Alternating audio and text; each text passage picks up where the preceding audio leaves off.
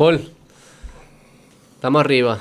Estamos, arriba. Estamos en vivo, salud. Dice, para todo mal, mezcal. Para todo bien, también. Si el mal es del corazón, con más razón.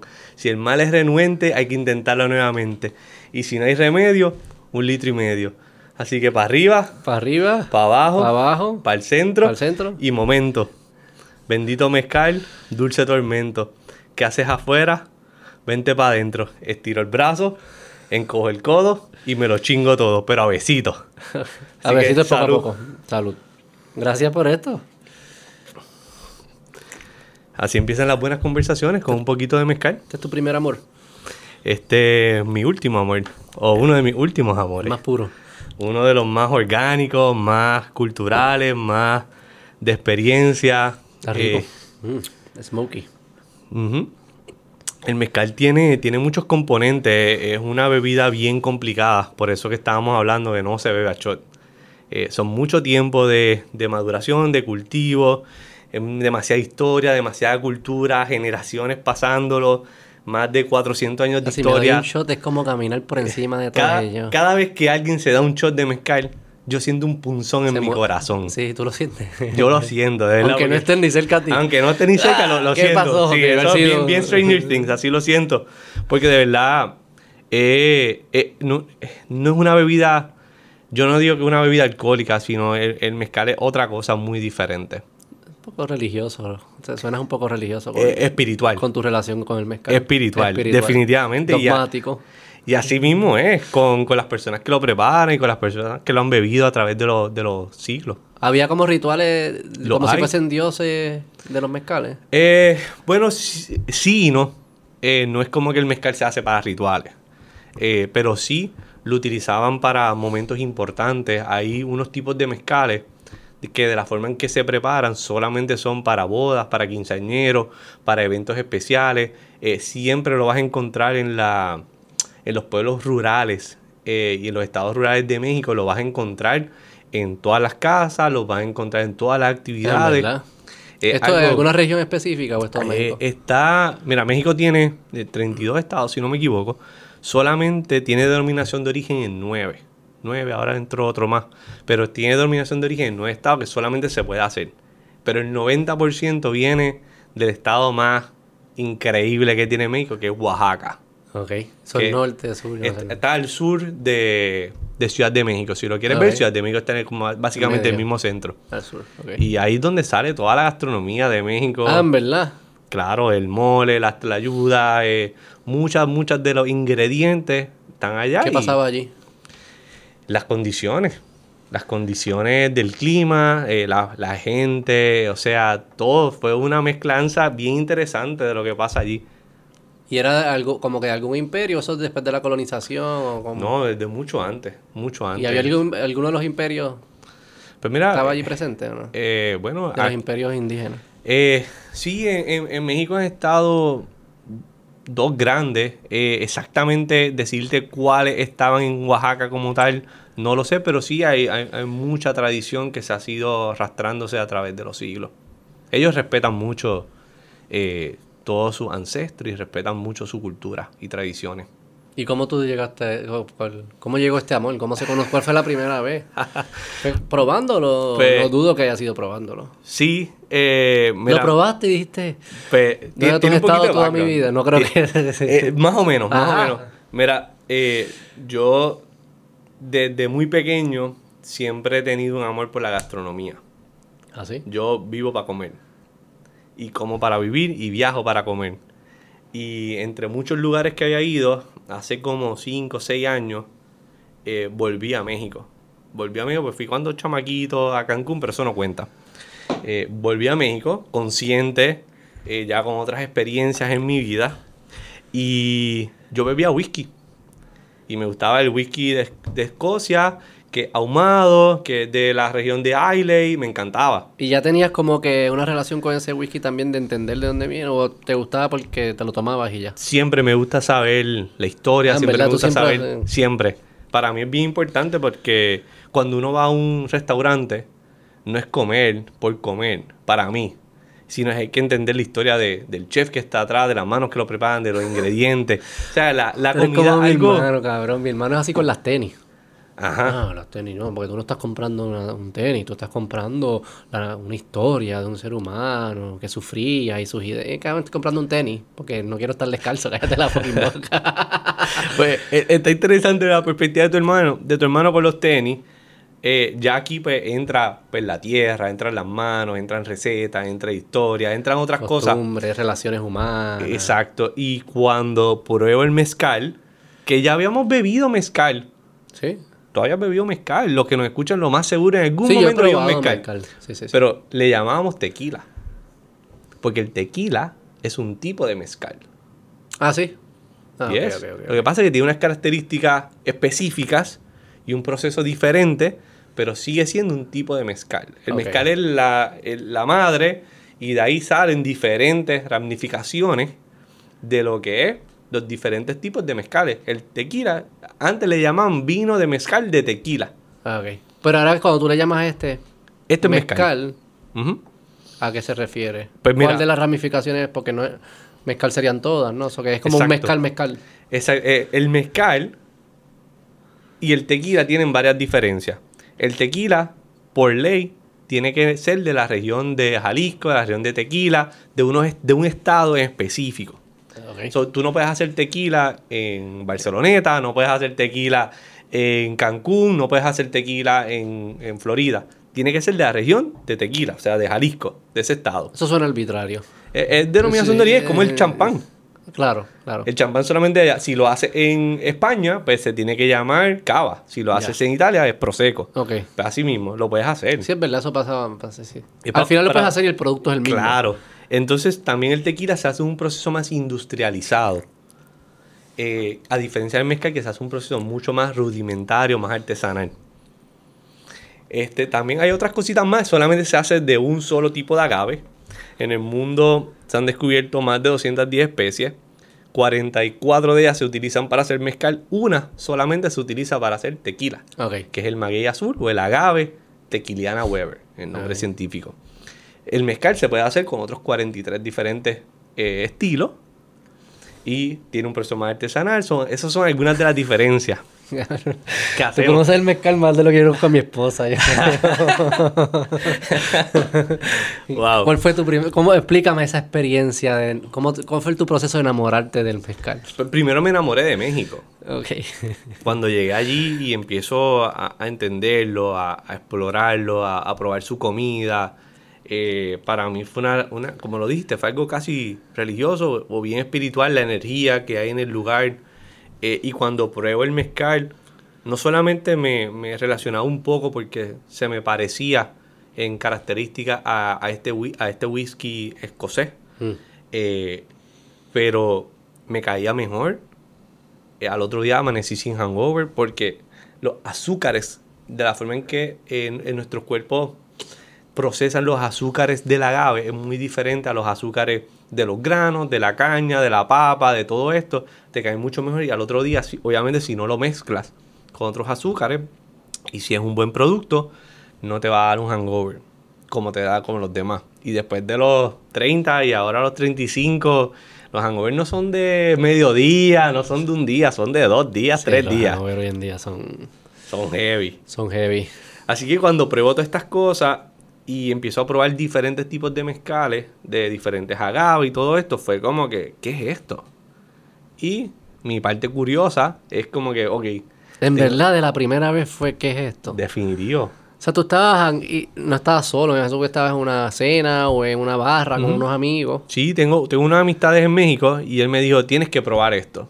Como a ti te gusta la comida, tú tienes que probar esto. Y me llevó a esta barra de mezcales, esta mezcalería, Ajá. y empecé a probarlo. Y yo como que, ¿pero qué es esto? ¿Tú crees que van a suponer, vamos a jugar aquí Thought Experiment? A suponer que hubiese pasado, que pruebas el mezcal, pero no es porque alguien te lo está diciendo, no, te va a gustar. O sea, no, hay- no hay, no, no hay como una promoción antes. Y lo hubieses probado. ¿Tú crees que hubiese pasado el mismo sentimiento este religioso como que de encontrar algo de ti en el, el mezcal? Yo diría que potencialmente sí. Te, te voy a dar la respuesta política. pues siempre hay una posibilidad de que no, pues depende. Si a la mujer era hangueando en un lugar y me lo bebí por casualidad o me lo bebí un cóctel, quizás no. Pero como me lo bebí consciente, pero todavía no sabía la historia, todavía no sabía la cultura, todavía no, todavía no sabía la mitad de lo que te acabo de decir. Es más, ni una cuarta parte. Sabía que era un producto de México que era bien raro. Wow. ¿Cómo tú haces eso? Yo soy incapaz de algo así, yo creo. Yo no tengo esa capacidad de enamorarme así de primer CP. E, eso también todo depende mucho de cuál es tu relación con la comida. Porque eso es bien importante. No, tengo yo no tengo relación con la comida, yo me la como y ya. Exacto. No tengo una relación con ella. Exacto. es, es, también esa pasión que, pues, sí, sí, que ese bagaje que yo tengo de, de, de, la, de la, comida, de, ser curioso, de investigar, de buscar. ¿Tu familia, por tu familia será algo? como sí, yo, yo siempre digo que mis papás fueron los culpables. Ellos tienen esa similar, esa relación con la comida también. Tienen una muy similar. Yo creo que la mía lo sobrepasó. Pero todavía yo tengo un recuerdo, yo tenía como 10 años. Y estábamos, mis papás siempre ya viajaban para, para comer y fuimos a este steakhouse, que es uno de los mejores steakhouse de, de la nación americana, en Tampa. Y para mí fue una experiencia que yo estaba como que, ¿qué es esto? ¿Qué edad tú tenías? Como 10 años, 9 o 10 años. Sí, sí, digo, yo he probado cosas que digo como que, wow, como que, y son sabores nuevos, una forma nueva de, una textura nueva, lo que, o sea, mm, no estoy diciendo que no. Pero no me va no me voy, no, no me entra ningún espíritu, ni conecta con una fibra mía nunca antes conectada. O sea, no, no, es así, es más como que no es una experiencia religiosa. Claro, claro. Shakira. este... Pero puede pasar, puede pasar y... Qué curioso. Y pues luego de esa experiencia que tuve, cuando entonces ya empecé a trabajar, a generar mi propio ingreso, a, a viajar a donde yo quería, a seguir descubriendo, pues pues ya son otras experiencias completamente diferentes que empecé a tener y, mi relación continuó creciendo. Tu relación con la comida, está bien rara. que Esa no te la esperaba. Mi relación siguió creciendo. ¿Cómo creció? ¿Cómo, cómo, ¿Cómo ha madurado tu relación con el mezcal? ¿Es recíproca? Es recíproca, sí. ¿Qué tú le este das al mezcal? El mezcal te da mucho. ¿Qué tú le das al mezcal? Pues mira, este, luego que, eh, que me enamoro de México y descubro el mezcal, eh, desde sabe he ido numerosas veces a, México nuevamente. O sea, yo ya trato de ir tres, cuatro veces al año. Y cada vez que voy aprendo algo nuevo de mezcal. Busco qué aprender, busco qué probar, busco qué experiencia alrededor hay.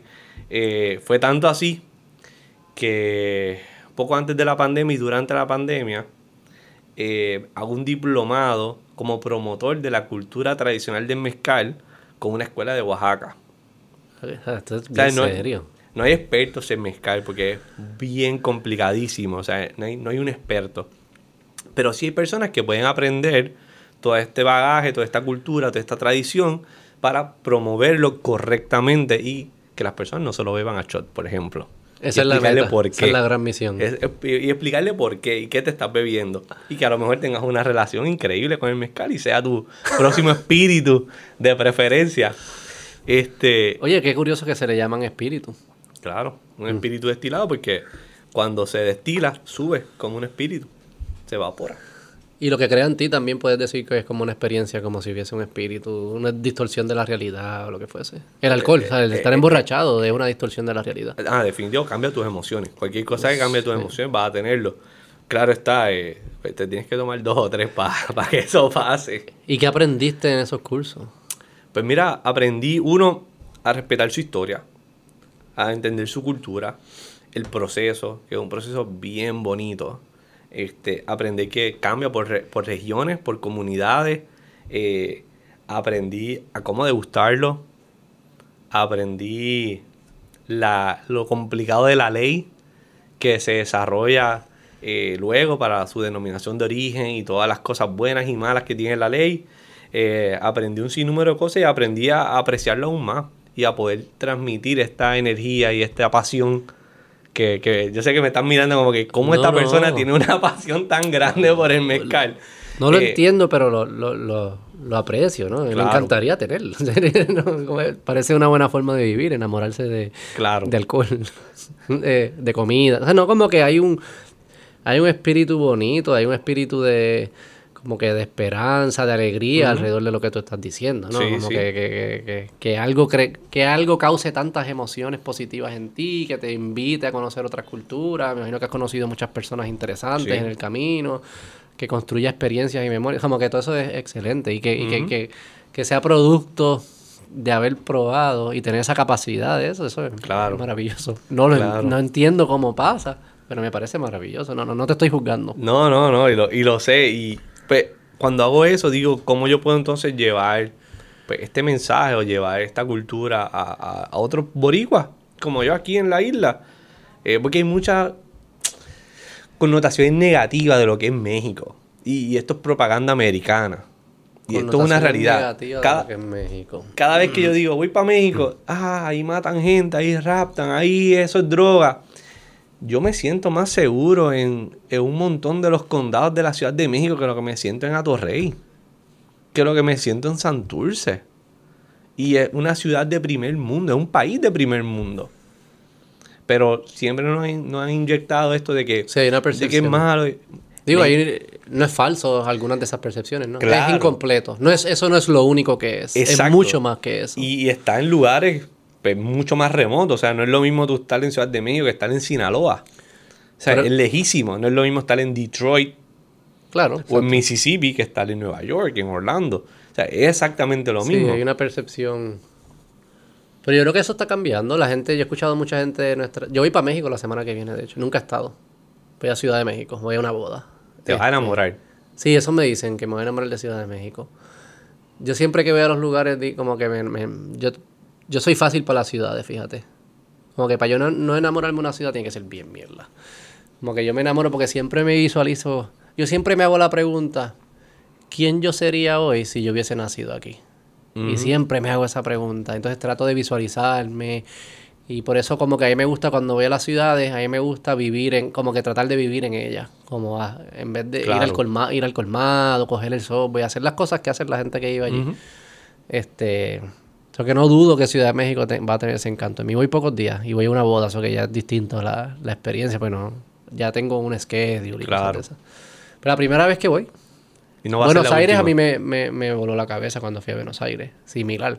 Y es similar la, la... No es lo mismo que tú estás diciendo de la, la, la preconcepción de, de Ciudad de, de- de México como tal. Pero sí, yo me acuerdo ir a Buenos Aires y decir, ah, nosotros podemos construir ciudades así.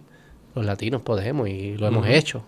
No es que podemos, no es que podemos, es que existen y se hacen y hay otras formas de vivir y eso. Y como que ir a esos lugares, yo me acuerdo también ir a España por la primera vez y me acuerdo como que ahí, no sé, por alguna razón, los letreros de la calle, dice como que diablo, mira, estos letreros que bien, como que letreros bien hechos y en español. Como que, ah, qué cool. Se puede en español también. Como que todas esas cosas es, Claro, eh, claro. es, es eye opening. Que cuando lo, ra- lo racionaliza es como que obvio se puede en español. Pero hasta que no lo vives y lo ves, como que hay algo que pasa. 100%. Y, y tú ves en, en mucho, en Latinoamérica específicamente, que casi nunca es nuestra primera alternativa para viajar. Sí. Porque siempre vamos al norte o nos vamos para Europa. Pero tenemos. Latinoamérica es otra cosa. Latinoamérica es bello. No importa cuál país tú escojas. Sí. Es bello. Y tú vas a ver una ciudad como la Ciudad de México, por ejemplo, que vas a tener una transportación colectiva buena, gente en bicicleta, en scooter, caminando, eh, Uber, o sea, vas a verlo todo, vas a ver un montón de áreas verdes, eh, la temperatura está en 70 y pico de grados todo el tiempo. Ah, sí. Casi es, siempre. es como California, casi. Exacto, sí, un- porque es bien alto. Ciudad de México es bien alto. Eh, o sea, vas a tener toda esta vibra. Es una de las ciudades con más museos después de. La segunda ciudad con más museos después de París. O sea, eso, ¿qué ¿Es significa eso? Eh, arte, escultura, son súper artísticos. eh, La, la- la arquitectura es bella. O sea, de los edificios más lindos es bella arte. Hay cosas pasando todo el tiempo. Hay. You name it. O sea, México lo tiene todo. La comida. La comida. ¿Tú tienes eh, descendencia mexicana? o qué? No sé, pero debería buscarlo porque Dios, tienes una, veces pa- lo una siente. pasión. Tienes una pasión. Pero no tengo. Eh, No tienes que tú sepas. no tengo. No ¿Tus tengo. papás de dónde son? Eh, según lo que me dicen, eh, papi tiene descendencia española. Yo tengo que te están mintiendo. según- No, no, pero no, no hay, Según lo que ellos no hay hard saben. documents para eso. Sí, sí. Eh, hay una descendencia española. Eh, yo rastreé mi segundo apellido este, a través de Ancestry.com y haciendo estas Ah, investigaciones sí, sí, sí, patulas. Eh, también hay descendencia mulata o africana. Este, pero no hay, no hay mucha información. Pero de- definitivamente no hay mexicana. No hay mexicano. En algún momento de alguna de las otras vidas, si, si queremos Yo creer en he eso. entendido cómo ellos hacen eso, porque lo que yo no entiendo es cómo en- en- ellos deciden parar, ellos miran para atrás, ¿verdad? Tu árbol genealógico, qué sé yo qué, y tu genética, y dicen, ah, tú vienes de aquí, pero están decidiendo parar en una cierta época, porque todos venimos del mismo lugar, que es de África.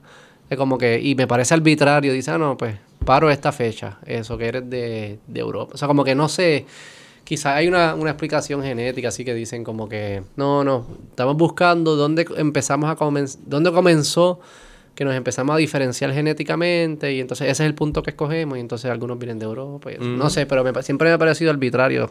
Ah, tú eres de España. Está bien, pero si sigues un poquito más para atrás, soy de, De del otro norte de. África probablemente. Claro. De, de donde empezaron las civilizaciones. Este, pues quizás hay algo ahí mexicano tuyo que no sepa. Debe haber algo, porque a veces me hace falta y todo. O sea, México, México es como... ¿Y Puerto Rico? ¿Te sientes igual con Puerto Rico? ¿O México es más... Ya, o sea, que tú te crees más mexicano que puertorriqueño. No, yo, mis raíces aguadillanas, jíbaras, siempre van a estar presentes. Y lo digo siempre. No lo dices con el mismo amor. Lo digo, lo digo siempre, lo digo siempre con el Lo dices mismo porque lo tienes que cariño. decir. Eh, es que me da mucha nostalgia todavía. Se ve en tu cara. tú eres mexicano, nos abandonaste. Pero vamos a mi país, estoy aquí, sigo aquí, estamos metiendo mano aquí. Porque no te aceptan allá en México.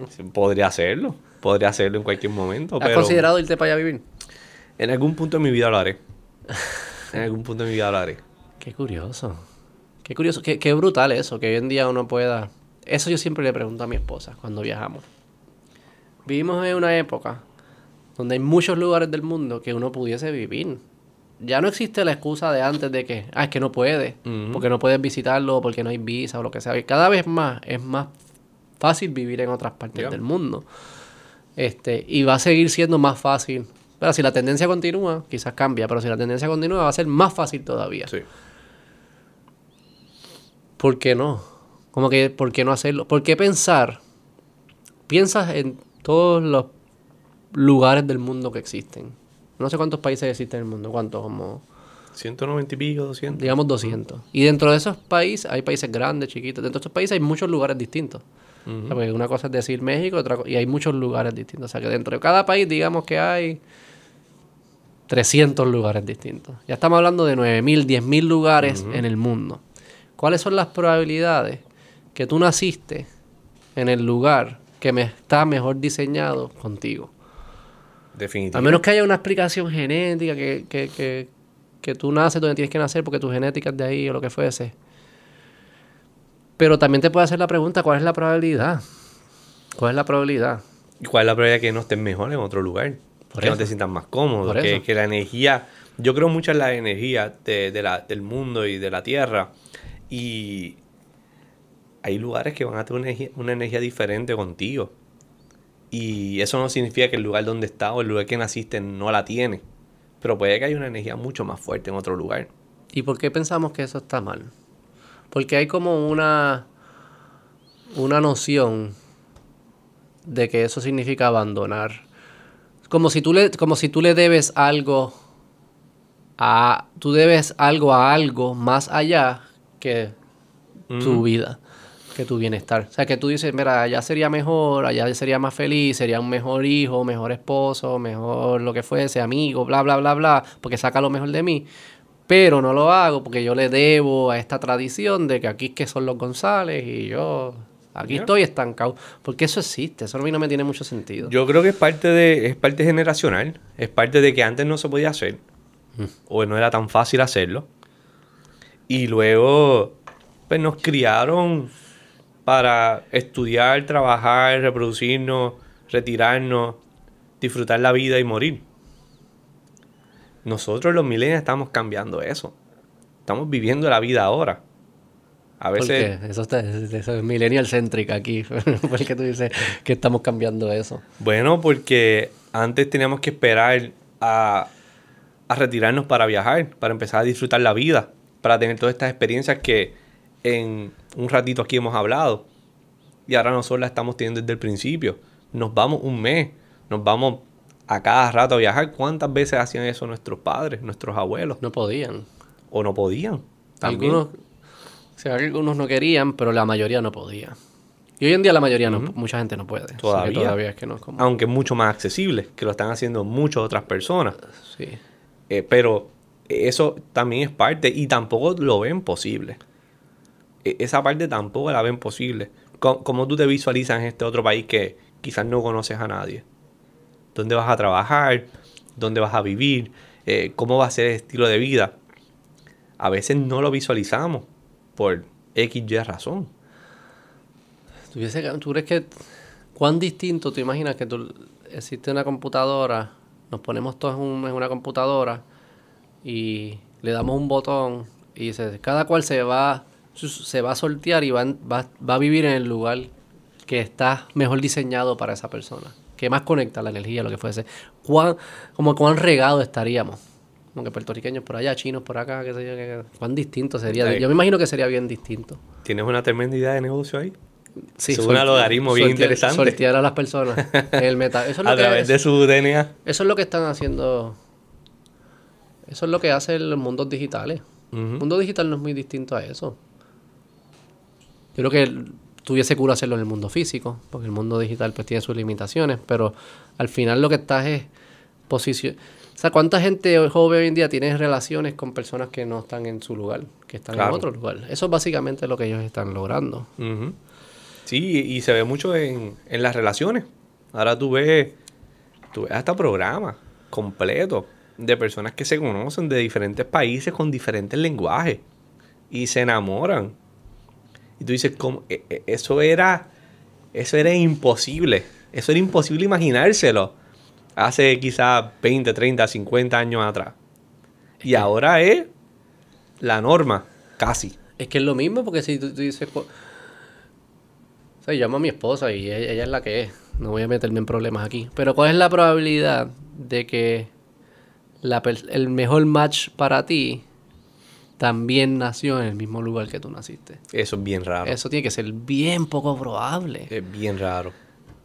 Lo que significa que tiene que haber un mejor match en algún lugar. Definitivo. Y yo también. eh, amo a mi novia. eh, pero definitivamente ¿Dónde es boricua? es boricua. Pero definitivamente Sí, tiene sí. que haber mejores match. Lo que pasa es que Yo a la misma eso lo dijiste tú, yo no dije eso. a la eso lo dijiste pero- tú. pero- espera, espera, espera, espera. Pero espérate, espérate, pero déjame terminar, tranquilo. Ya tú se la, estás pegando con mezcal, No. ten cuidado con... con eso ya no tiene problema. Este, definitivamente tiene que haber mejores match para metido una todo. botella de mezcal. No. Chico, pasa. Este, pero mira, eh, volviendo a ese tema, definitivamente eh, deben haber mejores match. Pero eso no significa que son mejores alternativas para nosotros.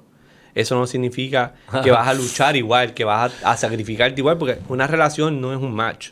Una relación invol- involucra trabajo, involucra sacrificio, involucra muchas otras cosas más allá de, de ser una buena conexión, involucra el amor, invol- involucra muchas cosas abstractas que al final a lo mejor sí puede ser un mejor match, Sí. pero no significativamente va a ser el match que tú debes tener en la vida. Ok, no, no, no, no nos vamos a hundir en este, porque vamos, no, no va a salir nada positivo de aquí. No estoy seguro de esa, de esa esto, pero sí, sabes lo que es y... Pero no, es como que siempre se habla de como que lo random que es. Tú naces en un lugar y es random. Y...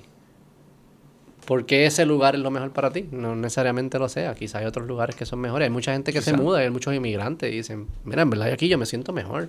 Ya sea por el lugar, el ambiente, la cultura, la política, lo que es la, la razón que sea, las oportunidades de vida, lo que fuese. Claramente existe eso. Existe ese... Existe un lugar, pudiese existir un lugar mejor que en el que tú estás. Definitivamente. Y yo creo que es, tu- es la responsabilidad de cada uno hacerte esa, hacerse esa pregunta. Si quieres. Si quieres, con- si quieres construir una mejor vida para ti. Sí, definitivo. Tam- también involucra mucho la felicidad. eh, si tú eres feliz estando en este lugar, eh, X, no importa cuál sea, en la misma casa que naciste, en la misma comunidad que te criaste, Sí, sí, también. y eres feliz haciéndolo, pues cool. Eh, Mm. Si quieres explorar el mundo, como tengo muchas amistades que viven este esta forma nomádica, eh, buscando Ah, sí, esos lugares. tienes panas que están... Full. Y están en una búsqueda de algo o lo que le gusta en la, en la normalidad. Las dos. Están nómadas. Viven en un, con su bulto. ¿Dónde viven? Van a todos ¿Y a estos dónde lugares. van? ¿A lugares? Mucho a Asia. Ah, sí. Eh, eh, es bien económico. Este, hay mucha eh, infraestructura para la vida nomádica. Son personas jóvenes, definitivamente, que no, no han dado el paso quizás en algún punto de, de formar una familia. Y están en esa búsqueda, buscando no solamente una mejor calidad de vida, pero también quizás buscando ese lugar. El, el ser humano siempre ¿verdad? está... Sí, yo no full. yo eso, yo ahí yo no. Yo soy bien... I'm here, I'm good. No, no, a mí me gusta viajar, pero yo no voy a lugares en el que se- yo no voy a un lugar que no me interesa vivir. Y si yo siempre digo, si mis ancestros lucharon para no tener que vivir así, yo no voy a ir allí. Ok. O sea, como que no, no me interesa That's la vida enough. más incómoda de la que la tengo. Claro, claro. Yo soy bien cómodo en eso, así. También el tema de los, los olores, eso a mí se me hace difícil overcome esas Mm. cosas. Y probar cosas. Tú eres de los que pruebas, tú probarías cualquier cosa. Casi todo.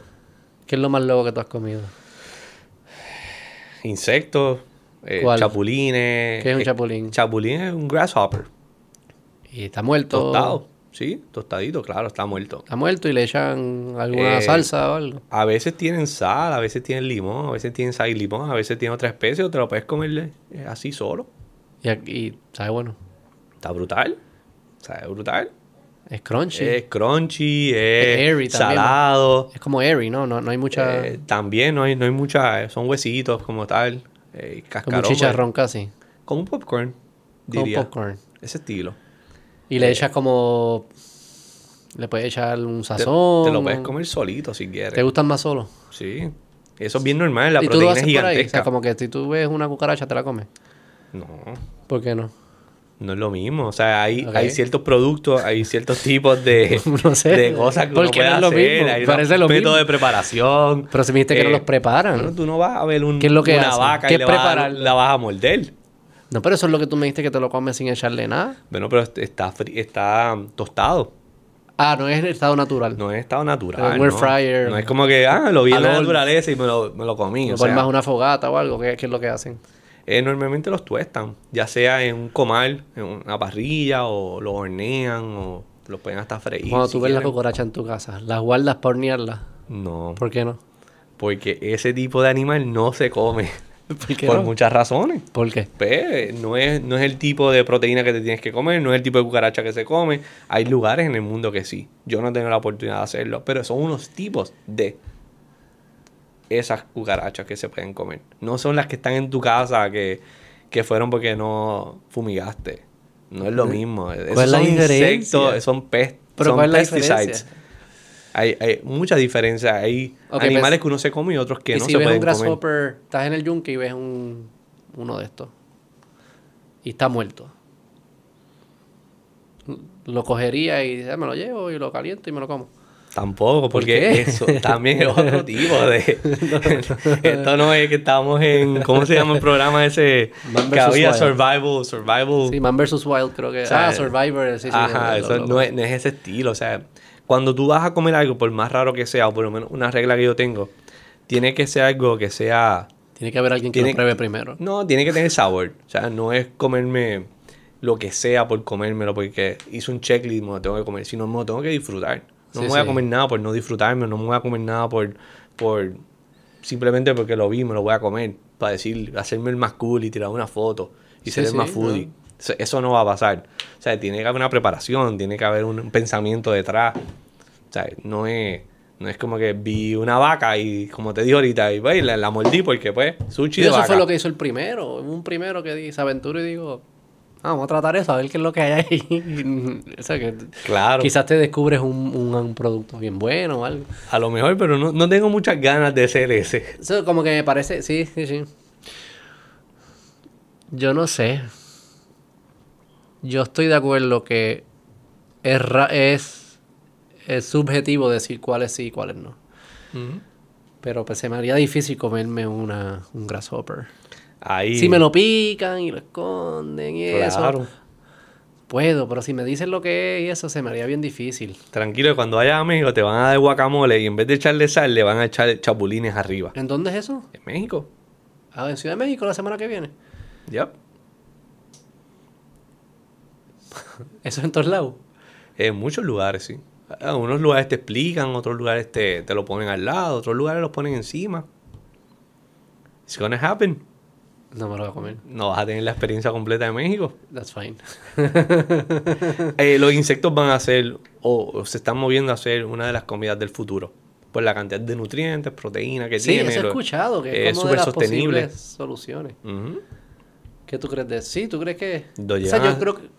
Si tú dices, esto es una harina hecha de chapulines, esto, whatever. Eso, eso para mí es distinto. Si son derivados y qué sé yo qué. O es un dulce que tiene chapulines, como que I don't care. Pero comerme el chapulín, igual que comerme la cabeza del cerdo, para mí eso yo no, no puedo. Y lo del pescado, la gente que le sirve, el- yo no puedo hacer esas cosas. Ok. O sea, que yo... Claro, es que tú tienes esa otra forma de, de ver Oye, la yo soy una persona decente. yo respeto a, a mis compañeros animales. Claro. La cabeza. El resto del animal no lo respeto. Ah, ok, ok. no, no es Eso mentira. es- arbitrario. Sí, sí, es totalmente arbitrario. Completamente. Es completamente arbitrario. En verdad no es, es puro... O sea, voy a decirlo sin faltar respeto. es me da asco. Claro, ¿no? Y lo, y lo puedo no, entender. No, no, no digo que el que lo hace es asqueroso. Es que para mí me surge un sentimiento que es, es asco. Claro, pero te lo pongo en perspectiva. Los chapulines, por ejemplo, por usar ese ejemplo, o quizás otros insectos, se llevan comiendo por miles de años. Sí. Fine. Pero hace, ¿cuánto? 60, 70 años estás comiendo comida de fast food, que es completamente procesada, que es completamente química, Sí. que no tienes la menor idea ni lo que tiene ni lo que se compone. Ni parece pollo. Y nos hartamos de eso. O mucha gente lo hace. A mí me gusta. Entonces, ese te gusta. Ese me encanta. Pero el otro lo- le da, te da Me asco. encanta. Si Sí. te ponen los químicos, los componentes de este y lo natural de esto, Sí, porque a lo mejor piensas diferente. Es que no es, no es racional. No, no, es, no es que lo estoy analizando y escojo, ah, este me da asco. No, Claro. Es que me surge, Es cultural. me Es- surge una emoción. Es cultural. Y surge de la nada. Claro. Como le expliqué este por la mañana. me, me sur- surge, surge. Y, y, y yo me imagino que por, quizás en mí existe la capacidad de ignorar ese, ese sentimiento y comerme como quiera el chapulín. Y poco a poco perderle el asco. Ojalá pase eso, porque Claro. quiere decir que entonces ¿sabes? Y puedo, hay puedo comer insectos y son más baratos, ¿verdad? Asumo que es una Sí. proteína más barata que hay. Y hay otras culturas que lo ven al revés. ¿Qué? Que le encantan sus insectos y sus Y no comidas vaca. naturales, pero no pueden comer fast food, por ejemplo. Lo hay. Y hay lugares donde no han entrado muchos de las grandes cadenas. Porque no Y lo trataron y no pudieron. No pudieron, pues no fueron efectivas. La, La gente, no gente no- quería o le daba asco o no les gustaba. Un nugget digo, de porque yo, McDonald's. porque ¿qué yo me voy a comer, porque yo me voy a comer todos esos químicos. Porque sabe cabrón. Con la salsita agridulce. Mira para allá. Sí, es- Y hay algunos de ellos que le da asco la vaca. Comerse la vaca. En O sea, hay India son sagradas, Sí, sí, yo por lo menos. Sí, Y, sí. y sí, hay muchos lugares que, específicamente en Asia, Sí, es verdad. este, que, que también no comen carne roja. Sí. Sí, hay algunos también veganos y eso que les da asco, asumo. Claro, ¿no? Y el, el ¿Y ¿Los insectos se consideran, a los veganos pueden comer insectos? Tampoco. algunos, es- depende. Eso es arbitrario. Eh, los veganos, veganos... Derechos para algunos animales. Sí, lo- los veganos como tal, los veganos, tradicionalmente no. Eso- eh, esos son los que... Se supone que no, porque... Yo respeto Pero eso, hay pero- algunos que sí. No, eso no lo respeto. Porque no necesariamente lo ven de esa forma, pero normalmente no los comen. Porque no los ven como animales, eso. Algunos sí, algunos no. Eh, eh, lo he visto de las dos Es formas. arbitrario. Eso sí es Es arbitrario. arbitrario. Pero lo importante es, es depende qué tipo de vegano tú seas. Porque hay veganos que lo hacen... ¿De cartón o de verdad? Bueno, no, hay unos que son por salud, hay otros que son por, por el medio ambiente, hay otros que son por la crueldad animal. Pero tienes que ver qué tipo, a lo mejor no son por las tres, otros quizás son por otras cosas, Sí, whatever sí, sí, sí, sea, sí. religiosas o lo que sea. Eh, pero y eso va a depender de eso Claro. también. Insectos. Esa es la salvación. Eso es lo que va a salvar el global warming, los insectos, la, la- la dieta de insectos. Hay, hay, hay empresas metiéndole duro a, a- que se conviertan, tú, No, no, yo no, pero Ah, hay empresas que sí le están haciéndolo. De que sea una proteína aceptada. que han salido Ah, que en Shark Tank. Vamos, lo quieres ver Sí. de esa forma, han salido en Shark Tank. Ahí este, salió una que hacía lo que acabas de mencionar, la harina de chapulines. Así. Y hay un montón de cosas así pasando. Y la fondearon. Chocolate, ya. Fondeada.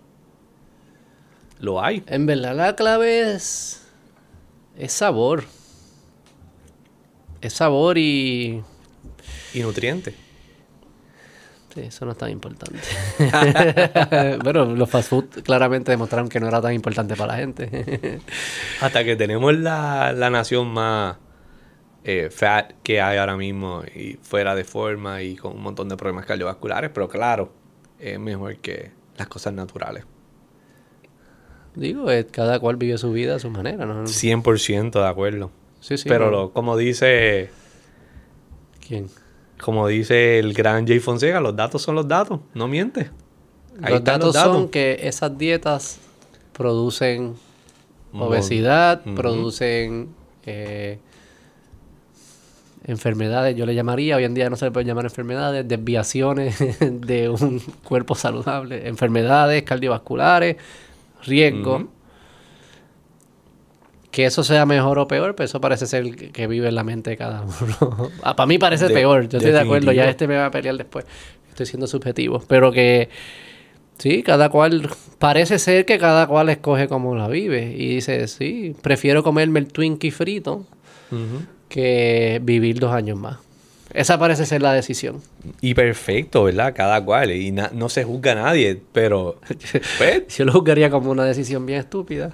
Este, pero sí, eso- si eso es lo que le da placer a ellos, pues fine. be my guest. Be my guest. ¿Por qué no? ¿Por qué no? La- la- ahí es. Si, si la persona me dice, yo estoy tratando de. de también vivir una vida. de pasar más tiempo con mis hijos y poder hacer más actividades con mis hijos, pues ya yo digo, te estás contradiciendo. ¿Verdad? Porque me estás diciendo que, que deseas algo y que a la misma vez prefieres meterte en Twinkie, que pone en riesgo ese algo que dices que deseas. O que ahí sí yo puedo decir, objetivamente tú estás siendo irracional. Claro. Si me dices, no, a mí no importa jugar tanto con mis hijos, yo lo que prefiero es el placer de este Twinkie que me da cada cinco minutos, pues ya, pues sí, está bien, eso it's up to you. Claro. Yo creo en el balance. Yo creo que uno debe tratar de tener la mente más abierta posible, probarlo todo. Eh, porque algo que quizás no nos guste en la mente nuestra, a lo mejor nos gusta cuando lo probamos la primera vez. Dale la oportunidad, si no te gusta, no te gustó. Pero si no lo pruebas, no vas a saber si te gusta o no. Y sí, te puedes comer un Twinkie, ¿por qué no?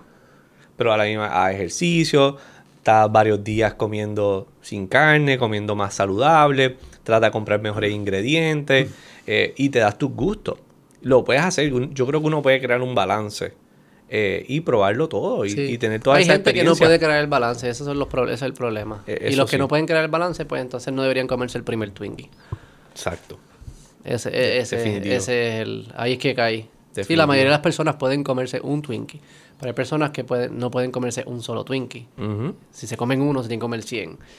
Son problemas. Ese es el problema. Que esas son las. Te iba a preguntar, ¿tú eres, ¿tú eres obsesivo o adicto a algunas otras cosas? Porque me parece que de un evento que fue un cipi de algo, surgió, algo, un- surgió una obsesión.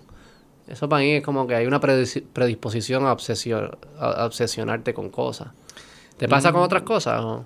No necesariamente. No, Mm. no, no, no, nunca me he visualizado de esa forma. Este, yo creo que hay muchas pasiones. Eh, y casi todo lo que yo he hecho en mi vida o lo que me gusta eh, está alrededor del mundo de la comida. Desde mis negocios hasta mis escritos, hasta lo que me visualizo hacer en un futuro, hasta los lugares que me gusta visitar o viajar. Eh, va alrededor de eso. So, eh, yo diría que más que una obsesión es, es una, Yo diría una gran un- pasión. Sí, sí. Como una obsesión de la comida. ¿Y qué negocios tú haces con la comida? Mira, hace 12 años eh, empezamos, yo, dos socios y yo empezamos esta compañía que producimos eventos. Y en su mayoría fueron eventos gastronómicos, uno que todavía se hace, que es el evento de café y chocolate, el Coffee and Chocolate Ah, Expo. sí, sí, sí. Ya. Yo he ido a eso. Hace tiempo no voy, pero había ido, sí. Este año se celebró su edición número 12, En convenciones, ¿no? Centro de Convenciones. ¿Qué es lo que es eso? Cuando yo fui, bueno, sí, era de degustación de café y Claro. distintos chocolates y qué sé yo. Exacto, es una, es- lo que nosotros creamos es una plataforma en donde puedan exponerse eh, marcas de café y chocolate locales e internacionales, productos complementarios, agencias, eh, entretenimiento, chef, talleres, eh, un poquito de todo para ayudar a estas dos industrias que tienen raíces locales a que se puedan exponenciar a muchas más personas y que puedan crecer y que puedan mercadearse y que puedan tener eh, un- una fomentación o fomentar la, la parte socioeconómica de ellas. Mm. Eso es lo que hace el evento como tal. Ok. Y sí, vas a comprar, vas a degustar, vas a divertirte, vas a hacer negocios, vas a hacer un poquito de todo. ¿Y qué está chulo pasando ahora en el mundo de los chocolates? Bueno, una de las cosas más cool que está pasando es la industria que se está desarrollando localmente ¿De chocolate? de cacao. De la agricultura del cacao y el procesamiento hasta el chocolate. Exactamente. Eso no se veía y hace como 15 años, un poquito más quizás, eh, dependiendo a quién le pregunte, se ha empezado a mover la agricultura hacia ese lado y se ha puesto a, a procesar, a cultivar Cacao. eh, eh, cacao de alta calidad en Puerto Rico. ¿El chocolate es solo cacao? ¿Cómo, cómo se hace el chocolate? Eh, bueno, en el proceso más corto, ¿verdad? Más simple, pues nace la planta. Tienes que cultivar la planta, eh, sale un árbol como con una vaina, si lo queremos ver. Dentro de esa vaina la partes y adentro hay unos granos como con una babosa eh, blanca. Eso lo sacas de ahí y lo fermentas. eh, Normalmente unos cajones de madera. Ahí está fermentándose. Lo que hace es que la babosa esa que tiene, Ajá. se me olvidó el nombre ahora, pero la babosa que tiene, se va a, a pegar de la, de la semilla y le va a dar unos sabores y unos azúcares bien interesantes. Luego de ahí se limpia, se tuesta, se le saca como la cascarita que se forma como el maní. Y luego de eso entonces lo van a procesar, lo van machacando, por decirlo de esa forma, y se va creando de la semilla, se va creando una pasta. Ok. Y a esa pasta, pues le puedes echar azúcar, miel, vainilla, especies, diferentes cosas, y lo van moldeando. Y luego lo va, le, le- lo siguen mezclando y todo esto para pues, hacerlo más finito, más suavecito. Y creas entonces finalmente la barra de chocolate. ¿Y el color marrón es de la pasta o, o Eh, es es el la- mismo color de, de de la, la, semilla. La semilla es marrón. Ujú. Cuando hacen chocolate blanco, ¿qué es lo que...? Chocolate blanco, el, en el cacao hay varios componentes y uno de ellos es la, la- lo que le llaman el cacao butter, la mantequilla de cacao. Ah. Y se hace con esa parte. No tiene como tal el la cacao, semilla. sino tiene la... Ok, ok, ok. ok, ok. Por eso es el cacao Carajo, se inventa estas cosas. Los mexicanos. ¿El chocolate es de México? El cacao es mexicano, 100%. El, el cacao es mexicano. El chocolate se convierte luego cuando lo llevan a, a España. El, el chocolate surge de España. surge en Europa, por decirlo de esa forma. Sí, lo- los mexicanos usaban mucho los granos, esa era su moneda, esa era su, su bebida eh, para energía y todo esto, pero era cacao. Sí, el cacao. Este, no, no necesariamente. no la transformación esta. exacto, no usaban leche, no usaban otras cosas. Sí le mezclaban con vainilla y especies y todas estas cosas, pero lo perfeccionan en Europa. ¿Y sabes por, qué los, por qué surge el chocolate como lo entendemos en Europa? Porque ¿qué, qué estaban tratando de hacer? Bueno, pues cuando los españoles este, conquistan eh, México, ¿verdad? Cuando lo invaden, este, vieron que lo- los indios de la época, en ese momento estaban los aztecas, eh, Montezuma, que era uno de los más poderosos, el más poderoso, él tenía más de 30 millones de, de granos, semillas de cacao, haciendo el hombre más rico de la nación, y veían cómo esta bebida lo ayudaba a sentirse con más energía, lo hacía sentirse bien, le hacía sentirse intoxicado de una manera positiva. Y entonces se lo llevaron a como muchas de las cosas. Ese fue el oro, uno de los oros que se llevaron de México. Se lo llevan y entonces empiezan a experimentar allá con diferentes cosas que tenían, con leche y otras ingredientes que trajeron de otras partes. Y entonces le empiezan a dar forma y a, y a crear lo que vemos hoy. Y sale el chocolate. Sale el chocolate, luego eh, en Estados Unidos eh, Hershey con- logró hacer el chocolate con leche fresca, que es el famoso milk chocolate. Ah, porque en Europa era sin, era sin con- leche. con- o deshidratada, como en polvo. Ah. Era bien complicado y una vez va mejorando la tecnología, eh, la, la maquinaria y todo esto, pues podemos tener otros tipos de... Qué rico es el chocolate. A mí me gusta congelado. Cuando las barras de chocolate las pongo en el freezer y después me las como. Congelado. Sí. Siempre me ha gustado. A mi papá también. ¿Y Yo de, dónde, lo saqué de, de, de dónde sacaste eso? Nunca lo he escuchado. de mi país, qué sé yo. Él lo hacía y yo lo, y, me, me encanta. ¿Sabes? Para mí es Porque parte es mejor. ¿Te gusta que hagan pla? el Más fuerte. Entonces siempre un bocadito así es duro y después es creamy con un vasito de leche. Ok. Eso es todo como que mis noches. Mi freezer está lleno de, Kit- de Kit Kat, que es el que como crunch, lo que sea. Y es todas las noches, voy, par de chocolate can, can, can, del freezer con un vasito de leche. Qué curioso, nunca había escuchado algo así. No, en verdad, yo pensaba que era... No. ¿Tú tam- tampoco conoces gente que haga eso? Yo pensaba que eso era normal. Yo pensaba que todo el mundo se lo comía así. Que En mi- freezer. Nunca había escuchado eso. Igual que un- una galleta chocolate chip, tiene que estar de nevera. O una Oreo de nevera. No la pongo en el freezer porque ya eso sería muy duro. Pero De- de nevera, fría. Me gustan las cosas... El chocolate es frío. Ok. ¿No, ¿No bebes chocolate caliente? Pero cuando me como, sí, el, el líquido puede, caliente o frío, las dos me gustan. Pero el, el, el- lo que es el sólido, La barra. la tal. barra o la galleta de chocolate. Y en verdad son todos los dulces, todas las galletas, a mí me gustan. A una capio, a mí me gusta que esté fría de nevera. Ok. Eso tiene que tener mucha nostalgia. Eso tuvo no que si empezar es cuando no- eras pequeño. No sé si es nostalgia, no sé qué es, no sé, no, no, no- no sé de dónde viene, pero, pero es para mí, ¿sabes? Es cielo la tierra, es... Para mí ustedes son bien anormales que no sabían esto. No, a lo mejor descubrimos algo aquí contigo. Yo no sé cuántos lo de los mejor- que me escuchan me van a decir, estoy contigo. Es quizás un por ciento bajo que le gusta así. Mi esposa A no lo le mejor gusta. creas una nueva generación ahora de personas que comen eso. Pero yo, o sea, frío. mi esposa lo ha probado y dice, no, no me gusta. No, no es que no lo conoce, es que no le gusta, no le apetece. Que para mí eso siempre ha sido bien loco, como que no te apetece. Esto era normal, esto es lo mejor que hay. que hay, en verdad somos bien distintos en nuestros apetitos.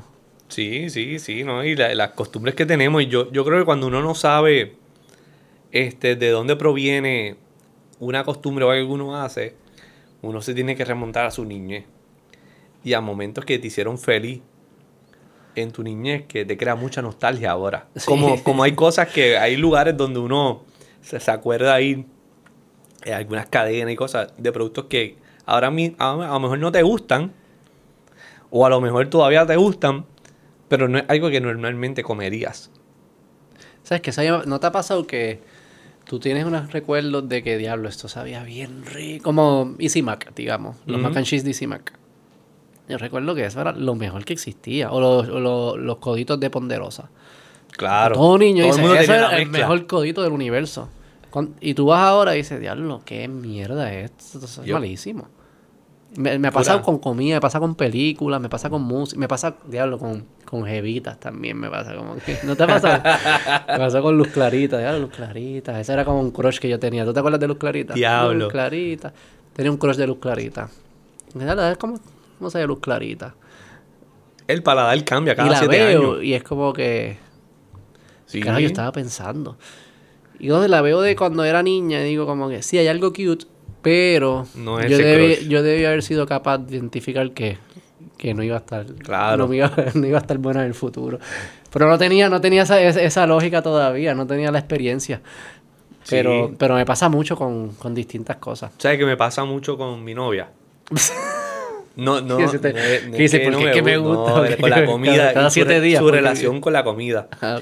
Porque a veces ella come bien limpio, ella come bien saludable, es muy consciente. ¿Ah, sí? Eh, ella crea mucho balance en mí. ¿Vegetariana y vegana o no ella no come carne roja. Ah. Pero lo demás sí lo come. Este, y a veces me tira unos curveballs. Me dice, quiero comer, tengo ganas de comerme esto de este lugar. Y yo la miro como que en la vida yo pensaría que tú comerías Pero que es como un baconator, cosas así, o No, no, no, no, por ejemplo, un scratch cabrón, o es... es, qué sé yo, un burrito de este lugar que tiene, o sea, no es de carne roja ni nada, pero que tiene todas estas cosas que Sí, sí, tú un sabes que son... lo que ella come todo el tiempo. Sí, son cosas que tú sabes que lo preparan de bolsa o que son productos de baja calidad. 100%. Que, que va a ser bueno, o Mucho no, no le quita. Claro. Pero que no es algo que yo diría que en la vida yo pensaría que tú te vas a comer esto. Y cuando me pongo a hablar con ella y, y- y indagamos, era cuando su papá pequeña las llevaba ahí Ah, sí, y le gustaba, era como que esta salida. Yo, yo digo que, que- que en esos momentos extraña, en esos momentos quizás extraña a sus papás están fuera, que extraña a sus papás, pues lo ve de una forma que una conexión con, con esa parte, con 100%. ellos. Yo creo que ese, a esa edad de donde uno empieza a crear memoria, 7, 8, 9, 10 años hasta los 16, 18, hay como que muchos eventos que se solidifican y tú estás buscando accesarlos de alguna forma. Y como es tan difícil accesarlo, pues buscas esta como que estos triggers, como que la comida, yo creo que se hace mucho con la música también. Sí. ¿Cuántas veces tú pones música de, de antes? Yo siempre digo como que mis películas favoritas y mi música favorita son de la de los 90. No es porque sean mejor probablemente, es porque me están transportando un momento en mi vida que era, probablemente, no voy a decir que es el mejor, porque ahora yo estoy viendo el mejor, que soy papá y eso, pero era un momento que tenía algo bien nítido, que era, no sé, como cierta cierta estás mucho tiempo con tus papás tenías cierta libertad pero no era responsabilidad tuyo todo era como que un Sí. happy medium ahí bien cómodo una Estabas comodidad cabrona estabas descubriendo aprendiendo cosas, Descubriendo Eso es esa verdad. curiosidad. las primeras veces que estabas probando cosas Sí. era, era ahí la primera película que viste el primer show de comedia que viste el primer, todo lo primero se solidifica de alguna forma Claro, no, 100% de Estás acuerdo. buscando mirarlo para atrás. Si ahí me, esos scratches de comida, ahí me dan. Ahí me dan a cada rato. Entonces, como comer tornillitos, eh, irse a un road trip y comprarse un- una cola champán con unas cebollitas. Para mí, eso es. Eso es pura. Yo tengo uno, tengo uno que lo dejé de hacer hace poco porque ya llegó un punto en que ya no me gustaba, pero me acuerdo de que siempre que me buscaban de la escuela, ya fuera mami o mi abuela, me paraban en Little Caesar, el pan loco. eso es mi esposa, es igual que tú. Eso es del oeste. Eso es mi del esposa es de. Mayagüez. Se aguadilla. Sí, eso es algo del Y- oeste. Little Caesars en el oeste es como. Fue que fuerte. Es fuerte. Y yo me acuerdo de esos pan locos, eso era como que yo esperaba salir para comer eso. Y cuando ya, ya estaba acá en San Juan, ya de adulto, yo decía, wow, yo me comería esto. Y te daba a guiar a buscarlo. Hasta que lo hice dos o tres veces y ya mi paladar cambió. Y sí, tiene nostalgia y me lo puedo comer, pero ya no es la misma experiencia que era. Wow. ¿Y cuáles son? Es que tu paladar parece, o sea, tu paladar es bastante avanzado y cambia bastante rápido. Tú estás añadiendo cosas bien brutales. ¿Cuáles son esas cosas básicas de tu niñez que todavía aguantan el paladar este moderno tuyo? Que tú dices como que como quieras. Mira, la, No, no importa cuán sofisticado yo me creo, esto sabe cabrón. La comida japonesa, eh, específicamente las cosas que tienen soya, Ajá. los lo min, los, los Ajá. todo, todo lo que tiene soya y mantequilla, es algo que eh, ha sido lo mismo a través de toda mi vida. Este, el café Ok. ha sido también bastante lineal toda mi vida. Eh, yo no soy tan fan de la comida criolla, me encanta la comida criolla, Pero no es tu... pero no es mi primera o segunda opción. ¿No? No. ¿Cuál es tu última cena? Unos taquitos de una taquería específica que está en Ciudad de México. Porque mexicano. ¿Me tienes que decir el nombre para ir? Te, te doy la lista. Ok, me O sea, vas a necesitar por lo menos quedarte como dos semanas más No, la dame, una, dame la lista. de tres. Y mi esposa es bien piqui. O sea que Ah, no, tranquilo. Chapulines... no vas a tener problemas, no te sí. preocupes. Te voy a dar los lugares O sea que ese, ese ta- es, esa, ¿cómo se llama la taquería? Dilo, vamos a promocionarla. Eh, Es que habría un par, yo haría un taco. No, pero es o- una cena. No, yo haría, pues es que haría, mira, iría a sí. varias y me sentaría con los tacos. Ok, ¿cuáles iría y Pues cuál mira, yo, yo diría que el tizoncito. Es el el igual. tizoncito es- ellos dicen que son los creadores del famoso taco al pastor. Ok. Este, ahí es cerquita está el farolito y también está Orinoco. Está, es como, como un triángulo donde están. ¿Y qué cogerías Todas. de cada una? Eh, taquitos al pastor. Eh, la... Acá tienen los taquitos de chicharrón. Eh, y en el farolito hay unos que se llaman los volcanes, que es como lo que nosotros le llamamos como una tostada. Como un chip bastante grande, duro. Y arriba entonces tiene la proteína que desee y queso manchego melted. ¿Sabes? O sea, Esos tres, esa sería tu última Eso, cena. mira, con un mezcalito, Y te va feliz. me voy feliz, tranquilo. una sonrisa. Wow. Yo no sé cuál es la mía. Me han preguntado y yo nunca. Lo más seguro te comería un paquete de galletas frías con, un, con, con un chocolate congelado. Un Kit Kat de Un freezer. Kit Kat. Depende de la hora, fíjate. Si es de noche, sí. Probablemente sería algo así. Yo soy bien de eso. Para mí las horas me afectan mucho. Pero la mayoría del día yo, yo prefiero salado que dulce. Eso que yo iría. Algo criollo. Tenía que ser algo criollo. Arroz habichuela. Ahora, bichuela. Arroz habichuela. Estoy pensando. Tengo dos cosas en la mente. Un bistec encebollado. O una empanada con mucho mayo ketchup. ¿Alguien lo hace en específico o algún lugar? Mi abuela. Ok. Sería mi abuela. Este. Pero ya estoy añadiéndole cosas, ya no es la última, ya es como que la última cena estoy en casa de mi abuela hablando con ella, ¿entiendes? Como que, pero si fuese como que el pla- la comida nada más, abuela, sorry, pero antes cogería el bistec de una cafetería antes que el tuyo. Este, la empanada de res de mi abuela, es así. Ok. ¿Sabes que Curiosamente, yo, me- yo siempre antes, nosotros nos criamos que la empanada era de res. En mi, mi abuela siempre hacía empanada. Si decía empanada, es empanada. Eso de empanada de pollo, no entendía qué era nunca, hasta después de adulto. Porque mi abuela siempre me hacía empanada de res. Y nos las comíamos crudas a veces. Cruda, cruda. De verdad. Y el bistec también. Ella cogía adobado el bistec, eh, ajo, adobo, cebolla, un poco de vinagre, y lo dejaba en la nevera. Y después lo picaba sin echarlo al sartén ni nada y nos los comíamos. Y peleábamos por esos cantos. Eso y es un beef tartar ahora. Um, sí. Ese, ese plato ahora Beef vale... tartar de Bayamón. Se vale 28 pesos ahora, tú Va- sabes. era- y el bistec también. Ella cogía, adobaba el bistec, lo em- el, sorry, la empanada también. Adobaba el, el- el bistec, lo empanaba, o sea, que pasaba por el huevo y la galleta, los ponía en nevera y después nos los comíamos sin echarlo a freír ni nada, sin calentarlo. Era un ¿De beef tartar empanado. That's a first. Y peleábamos. O sea, éramos- yo, yo soy de cuatro hermanos y entonces íbamos todos los sábados a casa de mis abuelos. Estaba mi, mi, mi abuelita cocinando, mi abuelito to- con el tocadisco, poniendo música así de salsa vieja, qué sé yo qué. Y íbamos mi mamá, mi papá y mi, yo y mis tres hermanos. Y éramos, o sea, era una pelea de quién se comía los cantitos. Porque ella lo que hacía era picaba los cantitos y el resto los cocinaba. O sea, como que picaba unos cantitos. Era como una picadera de tartar. Qué eso era una pelea. Pelea cabrona de- ¿Tú eres de los que se come el, el cookie dough cuando se están haciendo las galletas? No, No. no. Ese te da asco. el beef tartar no. Eso es de gente mediocre. no, no, en verdad no sé por qué. Me gusta. Como que así, mi esposa estaba haciendo brownie anoche y como que comerse el brownie así, no. No sé, la textura no me llama la atención. No, no, me puedo, no es que me da asco ni nada, pero. No. Igual. Está bien interesante eso Eh, del, del beef tartar así, hasta empanado y todo sin freírlo. Y era, viste, yo no sé si como que un churrasco yo no lo haría. Como que tenía que ser Esos ese grosor, eso, claro. ese como que.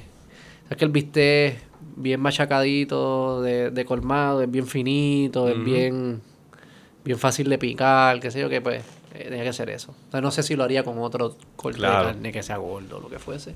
Ah, bien, bien Pero- curioso. Nunca lo había escuchado, mi esposa me dice que no- nunca lo había escuchado tampoco. ¿Tú nunca lo habías escuchado? No, para nada. Tú tampoco. El bistec, sí, la, la empanada. El bistec lo había escuchado de comérselo crudo, crudo. Sí, o sea, de cogerle un canto, lo sí digo yo no, pero lo he escuchado. ¿Sabes, cabrón? Trátalo. Con razón se come el chocolate de freezer. Si se come Definitivamente, se come eso. No, es que ustedes no saben comer. O sea, tú me estás fucking peleando porque yo no comía chapulines. Cabrón, y tú no te comes un, un chocolate de freezer, eso es lo más rico que hay. El de, el de, el de los Galcrea. Ajá. El, Ay, el, Dios el, mío. el- el plateado, el plateado, el plateado Galcrea. Los, los de, O sea, yo- los de fundraising. Yo no, yo no solo satisfago mis placeres, yo mejoro vida. Ah, mientras ok. lo hago. Wow, ese es el mantra de vida. Eso, eso va a estar en tu lápida. Después de comerte el bistec El- el- el- el- crudo.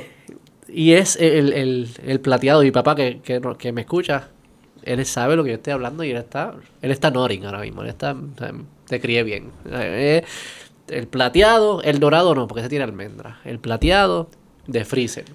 Wow. Mi papá lo lleva a otro nivel. Es eso con una Coca-Cola de freezer.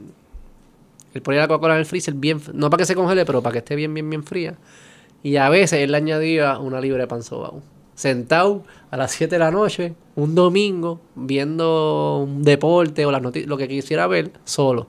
Eso era como que su ritual de, Wow, de domingo. de, de hacer paz. Chocolate de freezer, Coca-Cola de freezer, pan sobao, solo viendo televisión. Y nada suena más como el paraíso que eso que yo acabo de decir. Wow. That's a first. That's a lot of first. Hay, hay mucho first. hay mucho first. Mucho first. ¿Cuál es tu paraíso así de... A ti no te pasa como que de comer solo? ¿No te gusta comer solo a veces? Como que de Sí, yo no tengo ningún problema. Pero lo, you- lo, lo- you Lo look hago. forward a hacerlo. Mm, Me da igual, realmente. Puedo hacerlo solo, puedo hacerlo con alguien, con amistad, con mi novia, no, no tengo problema. Me gusta la experiencia completa. Y la puedo vivir solo, la puedo vivir con alguien. A mí me gusta... Hay veces que me gusta estar solo, comiendo solo, con un podcast o viendo una... ah, Es como... Es una... Para mí es el ritual. Yo creo que es eso de mi papá. Lo aprendí de él, si acaso de él. De ese ritual. Mucha nostalgia en todo lo que me has dicho. Mucha nostalgia. Mucha nostalgia. ¿Sí? No sé qué... ot- ¿Te ¿sabes? imaginas hacer eso cuando tengas 70, 80 años? ¿O crees que evolucione o crees que sea diferente? Yo, yo imagino unas chapu- chapulinas envueltos en chocolate de freezer. Eso tiene que ser cabrón, porque tiene una textura nítida. La barrita de chocolate le puedes echar chapulines, Ay, me imagino que existen, ¿verdad? que existen. Saben bien bueno. No, no, en verdad sin relajo. Me imagino que el ritual, algo de los elementos del ritual, que es dulce frío, Ujú. este, dulce frío, quizá algún craving salado. A mí me gustan los salados creamy, como que con una salsita, el mayo ketchup o con al, al creamy. Me gustan las cosas a molla, o sea que mezclas. Ok. Algo así, solo, consumiendo algún tipo de, de entretenimiento que me gusta. Eso yo creo que será un ritual consistente en toda mi vida. Lo ha sido. Quizás varía el tipo de chocolate, o quizás varía como que Sí, pero lo la que experiencia como, es la pero la experiencia siempre ha estado y no dudo que siempre estará. Qué cool. Si me lo permiten. si me lo permiten. Sí, ahora ca- casado con hijos no, es- no es tan fácil hacerlo. Pero se busca. Pero me imagino que lo valoras más. Porque es un tiempo que es bien poco. Pero llega un punto que lo valoras tanto que te hace un 8. pues es como que esto le tiene que pasar, estoy seguro, a todas las personas que tienen hijos y están, cansadas, están, están casados, que cuando les regalan un tiempo solo, te hace un 8 porque quieres hacerlas todas a la vez. Entonces quiero hacer como que, quiero hacer ese ritual con todos los posibles chocolates y todas las posibles comidas y todos los posibles contenidos y quiero hacer todos los posibles rituales en un span de 4 horas. Te hace un 8, al final no haces nada.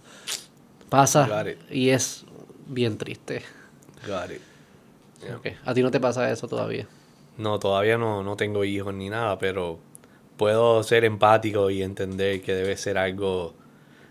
eh, no es complicado, sino... Eh, eh, entiendo el struggle, entiendo el struggle que puede haber en ese momento. Y a mi esposa le pasa también. Ella me cuenta como que, ah, no estoy sola, voy a hacer. Ella le gusta hacer manualidades. Voy a hacer manualidades mientras veo este show. Entonces voy a escribirle a esta persona, voy a hacer este to-do list. Y cuando llego, ¿qué hiciste? Ah, me quedé viendo este Gilmore Girls que lo he visto mil veces ahí por seis horas y ya no pasó nada. Como que es como te, te abruma. Estás tan Da- contento. tienes demasiadas que- posibilidades. Este este es el Claro. paraíso y es como que al final no hace absolutamente nada. No es lo mismo, pero similar me pasa porque eh, nosotros pues, trabajamos mucho, tenemos mucho estrés de laboral, profesional, eh, adulting también. Y cuando llegan estos spans de uno poder shut down, de estar tranquilo, uno dice, yo estaría en la playa, tranquilito, con mi mezcalito, una cervecita fría, lo que sea. o estaría aquí, o me iría de viaje, o haría esto, me iría a comer, o utilizaría todo este, el, my list completo de Netflix para verlo. Y uno termina en el couch allí, tranquilo, scrolling En sin YouTube, sentido. en Instagram o lo que sea, sí. Viendo noticias de lo que sea. Y Eso es lo que pasa. Yo creo que ese es el problema del business model de Netflix. Yo creo que ellos se trancaron por eso. Porque yo creo que de los últimos seis meses que yo he intentado entrar a Netflix a ver algo, no he, no he sido capaz de ejecutar mi misión de ver algo. y termino, ¿sabes qué? YouTube es mejor. YouTube es mejor. Entro a YouTube, le doy, pone algo y sigue, qué sé yo qué. Ese burden de Netflix de escoger y es como... que- Demasiadas opciones. Es demasiada opción y es como que... No sé, de verdad que no sé. Me hago un 8 y me voy. ¿No te pasa? Yo escojo, yo, yo digo que siempre la primera reacción de uno debe ser la correcta, o casi siempre lo es. Ajá. Y si tú ves que hay un stand-up comedy nuevo y te gustan las comedias, dale, dale, no, no busques, dale a esa. Viste una película que te gustaba, que la viste en los 90, whatever, y salió nueva y está trending, just click it, watch it. ¿Qué es lo peor que puede pasar? Que, ¿Sabes lo peor que te... ¿Qué te voy a decir que es lo peor ¿Qué que puede peor? pasar. Para que veas el 8 que es, mi, que es mi cerebro. Lo peor que puede pasar es que no estoy seguro si me está gustando. No estoy seguro si hay algo mejor que esto. Ok, el FOMO. Y es como que... O sea, si me disgusta es fácil. La pones, no te gusta, la quitas. Ese no es el problema. El problema no es las que no te gustan. El problema es las que no estás seguro todavía. Entonces sigue pasando el fucking tiempo y tú ves, no me queda, no me queda más tiempo, no me queda más tiempo.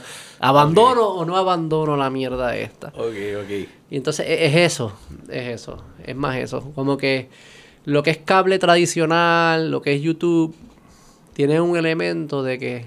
Y dicen, ¿sabes qué? No te preocupes, yo escojo por ti. Tú no tienes que estar escogiendo, yo, yo te lo pongo. No hay más, no hay más nada, esto es lo que hay. El cable, eso es bonito. Cable te dice, no te gusta, cabrón, estás jodido, no hay más nada, te tiene que gustar. Tú aprendes a que te gusten cosas que no te gustan.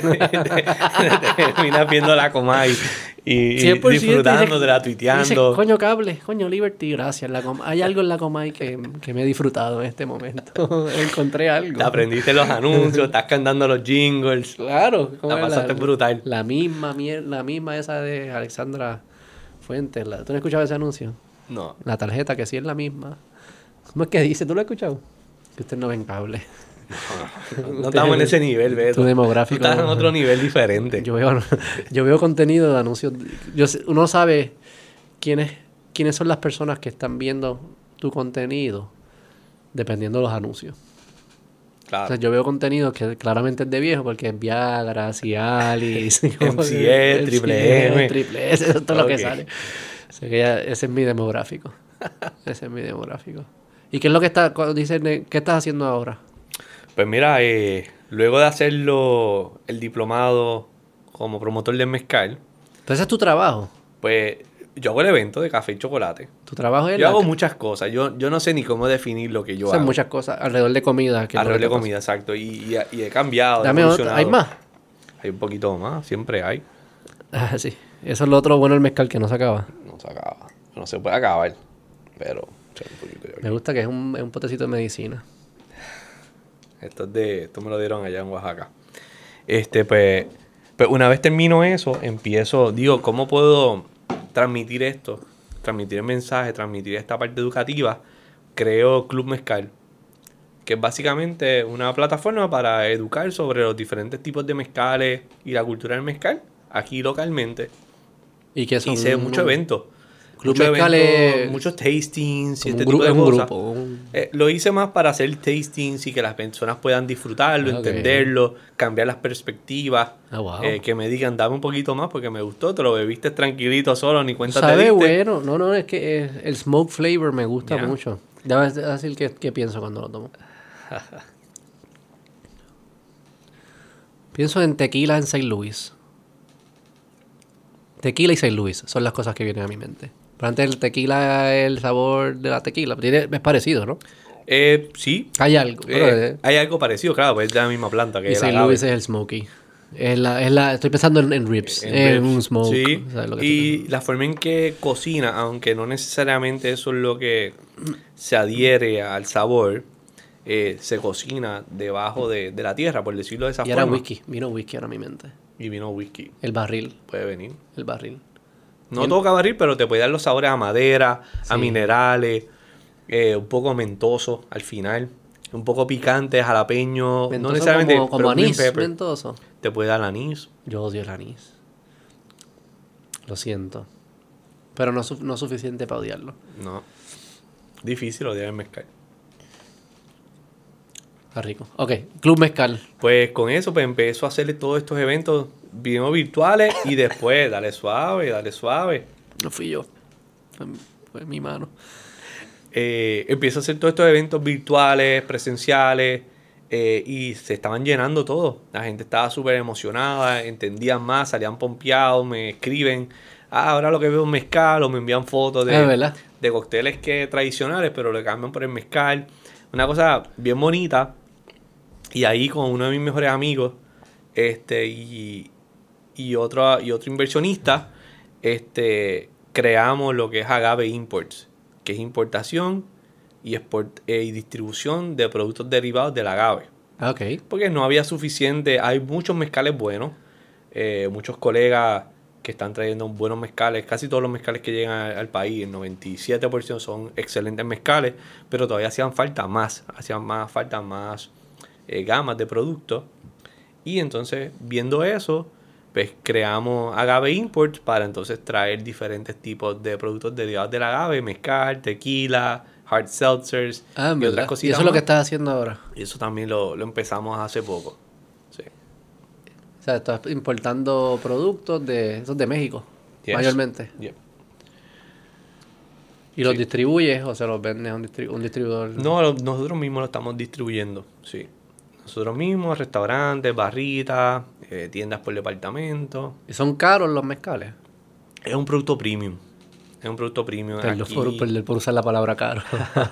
Es Premium. Es premium, es premium, hay que usarlo así. Eh, puedes conseguir un mezcal en Puerto Rico entre 30 a 60 dólares. Como un whisky. Más o menos, Ah, Ok. más o menos. Ok, no es tan distinto a un No es tan distinto. Es, es- es más caro que el, que el tequila. Tequila, tú puedes conseguir tequila. El tequila es una 20 asquerosidad. Yo no sé cómo a 30. la gente le gusta el tequila. Por lo menos la... se me va a- ok. El tequila que yo he estado expuesto, que es el americano, está bien. Antes de que me griten. Exacto, Perdón. exacto. Eh, Ese eh, eh, tequila es una es que, asquerosidad. es que tenemos, tenemos uno, una, una nostalgia grande porque nos lo dábamos a shot bien loco. No, yo no tengo nostalgia del tequila. Ninguna. Ve- Mucha gente la tiene. eh, porque bebíamos, lo Nunca bebíamos a shot, lo bebíamos de una manera que no era la correcta, con unos tequilas que pues por ley pueden ser mezclados, que no era la mejor calidad tampoco. Cuando tú te pruebas un tequilita de alta calidad, bien hecho, eh, tu perspectiva cambia. A lo mejor no te encanta, pero vas a decir contra, eh, mejoraste mi paladar con este. Eh, y pues el mezcal, pues ya entonces el próximo nivel de, de todo eso. A mí no me gusta el sabor del tequila. Si no fuese por el smoky, yo creo que esto no me gustaría. Y hay otros que no son smoky y, Mezcales, y van a tener otros sabores diferentes. ¿qué otros tendría? Eh, por ejemplo, si tú pruebas un tepestate, que es otro tipo de agave, esto es un agave, este es un ensamble de espadín, mayormente espadín y, y cereal. Eh, son dos diferentes tipos de agave, pero por ejemplo, el tepestate, que puede estar hasta 25 30 años antes de empezar el proceso, una planta, eh, ya te va a saber mucho más a vegetales, te va a saber mucho más a planta, a grama, eh, otro tipo de experiencia completamente, es cero ahumado. Este, a la misma vez, pues, así sucesivamente puedes probar otros tipos de agave que otra experiencia completamente diferente. ¿Por qué bebemos? ¿Por qué bebemos? ¿Por qué beber es algo que se, se sigue haciendo? ¿Por qué no? ¿Por qué no? Bueno, es bueno para el cuerpo. No es bueno para el cuerpo. Depende. Depende de qué.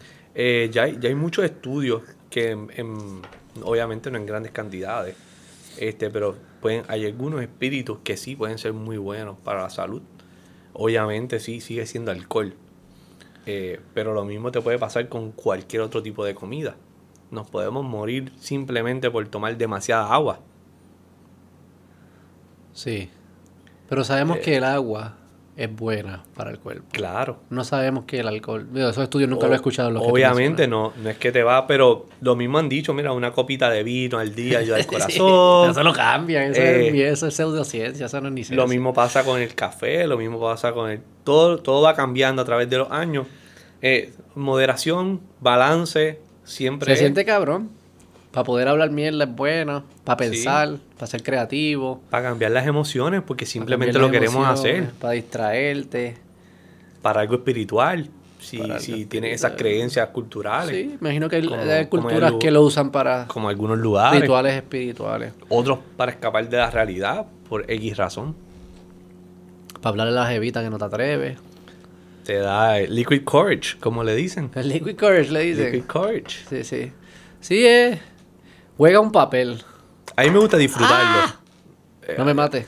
A, A la mí- madera le gusta. Mira, está volviendo a la madera. Está volviendo a Con sus raíces. Eh, a mí me gusta, Mierda. a mí no me gusta beber para emborracharme ni nada de esto. Me gusta beber para disfrutarme, igual que la comida. Darnos uno, dos, tres palitos, disfrutarlo. Sabes que yo no soy así. A mí yo. No, no, ni para emborracharme tampoco. Pero el, para mí el valor no es el sabor. Como que yo no, no le saco mucho placer a los sabores de los alcoholes. Le saco más placer al, a la interacción social. Claro, O eh, si estoy solo, pues como que al estado mental en que entro. Más eso que el sabor per se. claro. Sí, Sí, sí. El sabor a mí no. Hace mucho sentido también y, y también es parte de la experiencia. Eh, pero sí, a mí me gusta mucho disfrutarme. Yo creo que muchas personas ha habido muchos momentos en la vida, históricamente hablando en la sociedad, que son alrededor de algún tipo de espíritu, de alguna Sí. bebida fermentada. ¿Sabes que yo escuché que el que era que la cerveza, lo- lo- el primer alcohol que hacían era como cervezas o vinos, ¿no? Eran frutas fermentadas. Ujú. O sea, que no es cerveza, vino probablemente. Sí, eso es una jugo fermentado. Sí, jugos fermentados, este, que surgen antes de la misma agricultura. Y que son tradiciones que se han mantenido en todas. Ah, y también su, era para qué era para era más seguro que el agua, ¿no? Claro. Era más seguro que el agua en tiempos donde no se podía, había bacterias en el agua y qué sé yo qué carajo. Sí, el sistema estaba, caía todo dentro de la misma agua que se bebían. Pero que lo, lo, lo- así la gente que como que mira para atrás dice, lo curioso es que en verdad, aunque sé que hay estudios modernos que dicen que hay unos beneficios al cuerpo, no se saben de beneficios específicos que trae el alcohol a la biología, pero sin embargo es una es algo, un producto que ha surgido en todas las culturas de todo el mundo y se han mantenido en casi todas, algunas que no, pero en casi todas se han mantenido de miles de años. Yep. Y lo que ellos entienden es que el, el valor ese del el lubricante social, la, la habilidad de, de colaborar cuando te da un poquito de alcohol, eso es suficientemente valioso para los riesgos que trae para los que se emborrachan y Sí. se intoxican. O sea que es, es neto positivo, el, el lubricante social es neto positivo. Sí, también está el craftsmanship detrás de, de cada uno de, de los espíritus, de los fermentados.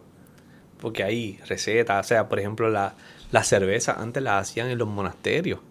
Ajá. Y en Eso es lo otro, que las religiones tienen una relación, aunque no lo nieguen, eh, aunque lo nieguen, qué sé yo, una relación bien directa con el alcohol y con la Claro. distorsión de realidades en los vinos y el alcohol. O sea, que se hacían las cervezas en los En monasterios. los monasterios. Eh, lo- los, los sacerdotes o los curas eran los que tenían las recetas de la cerveza. Y eran los que las hacían. Y eso es algo magnífico. Eh, escuchar eso. Y, y fue por muchos, muchos, muchos siglos. Y el vino está en la Biblia. Y, El vino, bueno. y, sí, y es parte cambió ritual. agua en vino. Sí, que esa, ¿verdad? Esa hora que lo pienso como que... ¿Cuál es la, la lógica detrás de eso, caballo? Como que... Palmares, sí, sí. eh. Sí, ese es como un Jetson. Jesús era el primer Jetson de... que no- no- a falta de esto, pues hacemos vino. Con agua hacemos vino. Sí es curioso que, que hizo eso cuando el agua es más valiosa Claro. y es más importante. Y si te fijas, muchos de los fermentados y los destilados son, son naturales. Eh, la cerveza es 90 y pico de por ciento agua y el resto es lúpulo, eh, levadura y... Es ¿Qué pura tiene? conservación. Eso yo estaba tratando sea- de conservar algo, porque es que uno no hace esto por joder.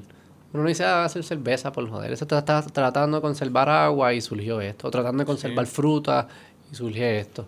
Y esto es una forma de la conservación. Y trae consigo este viajecito y dice, coño, espérate, ¿qué está pasando aquí? Esto está bueno. Esto está bueno. Ahora a se puso bueno esto de verdad. seguir Dame conservando.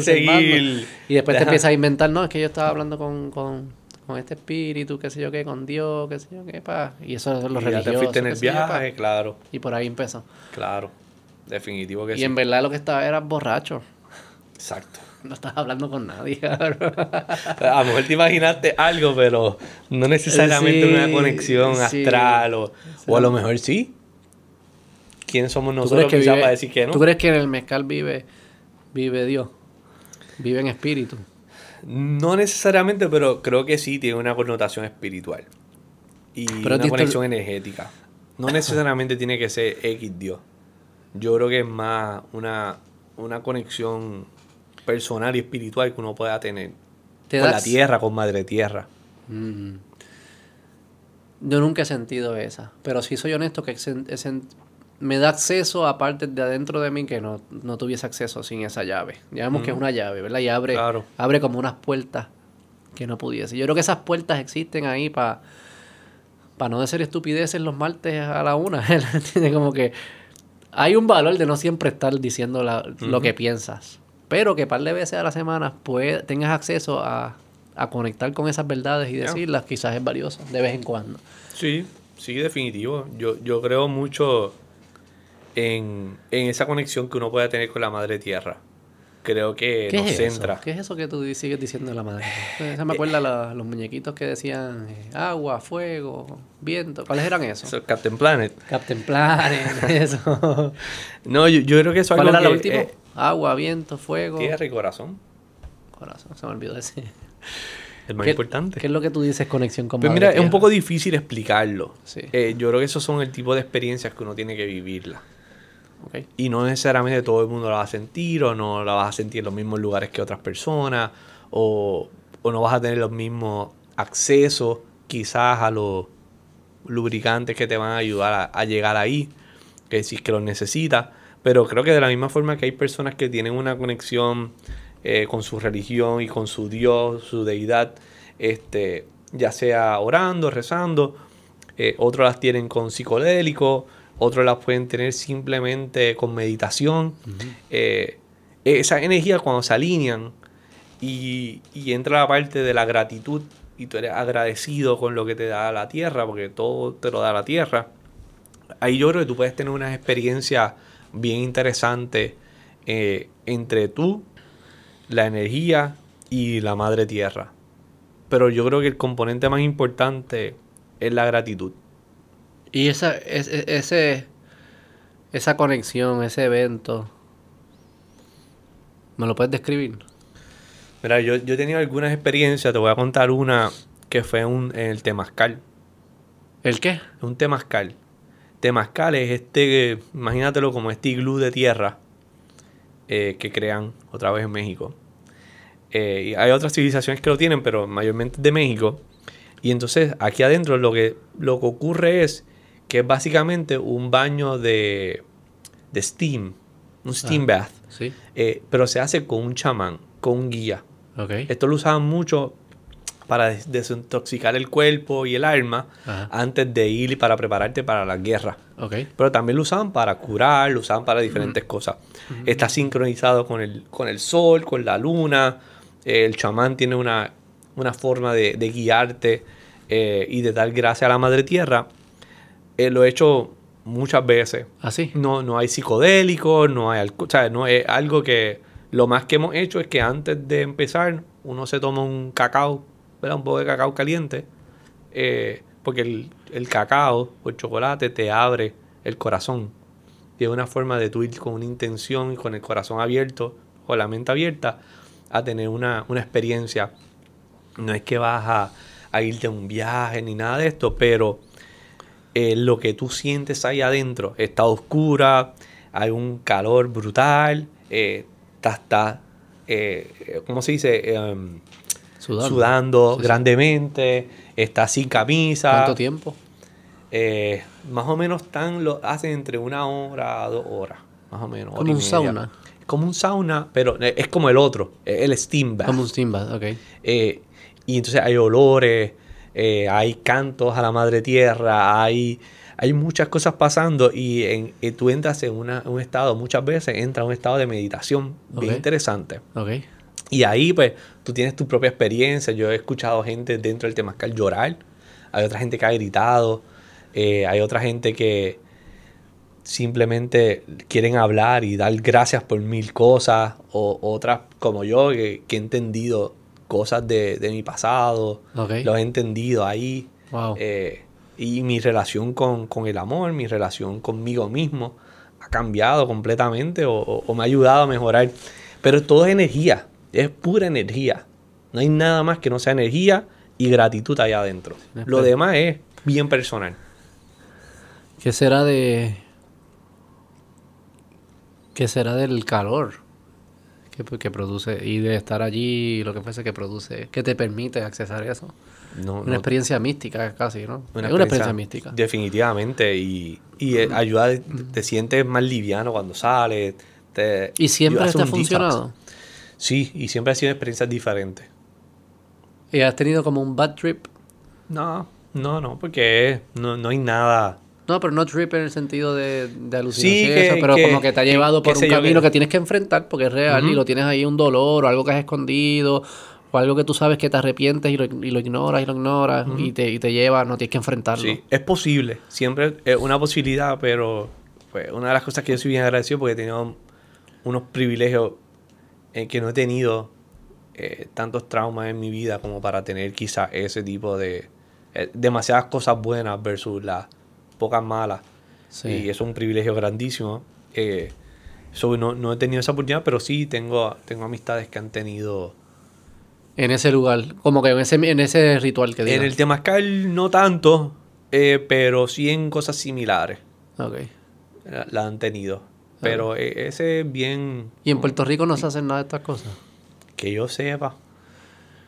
Que yo sepa, no. ¿Por qué el mezcal no se puede hacer en Puerto Rico? Bueno, lo primero es la denominación de origen.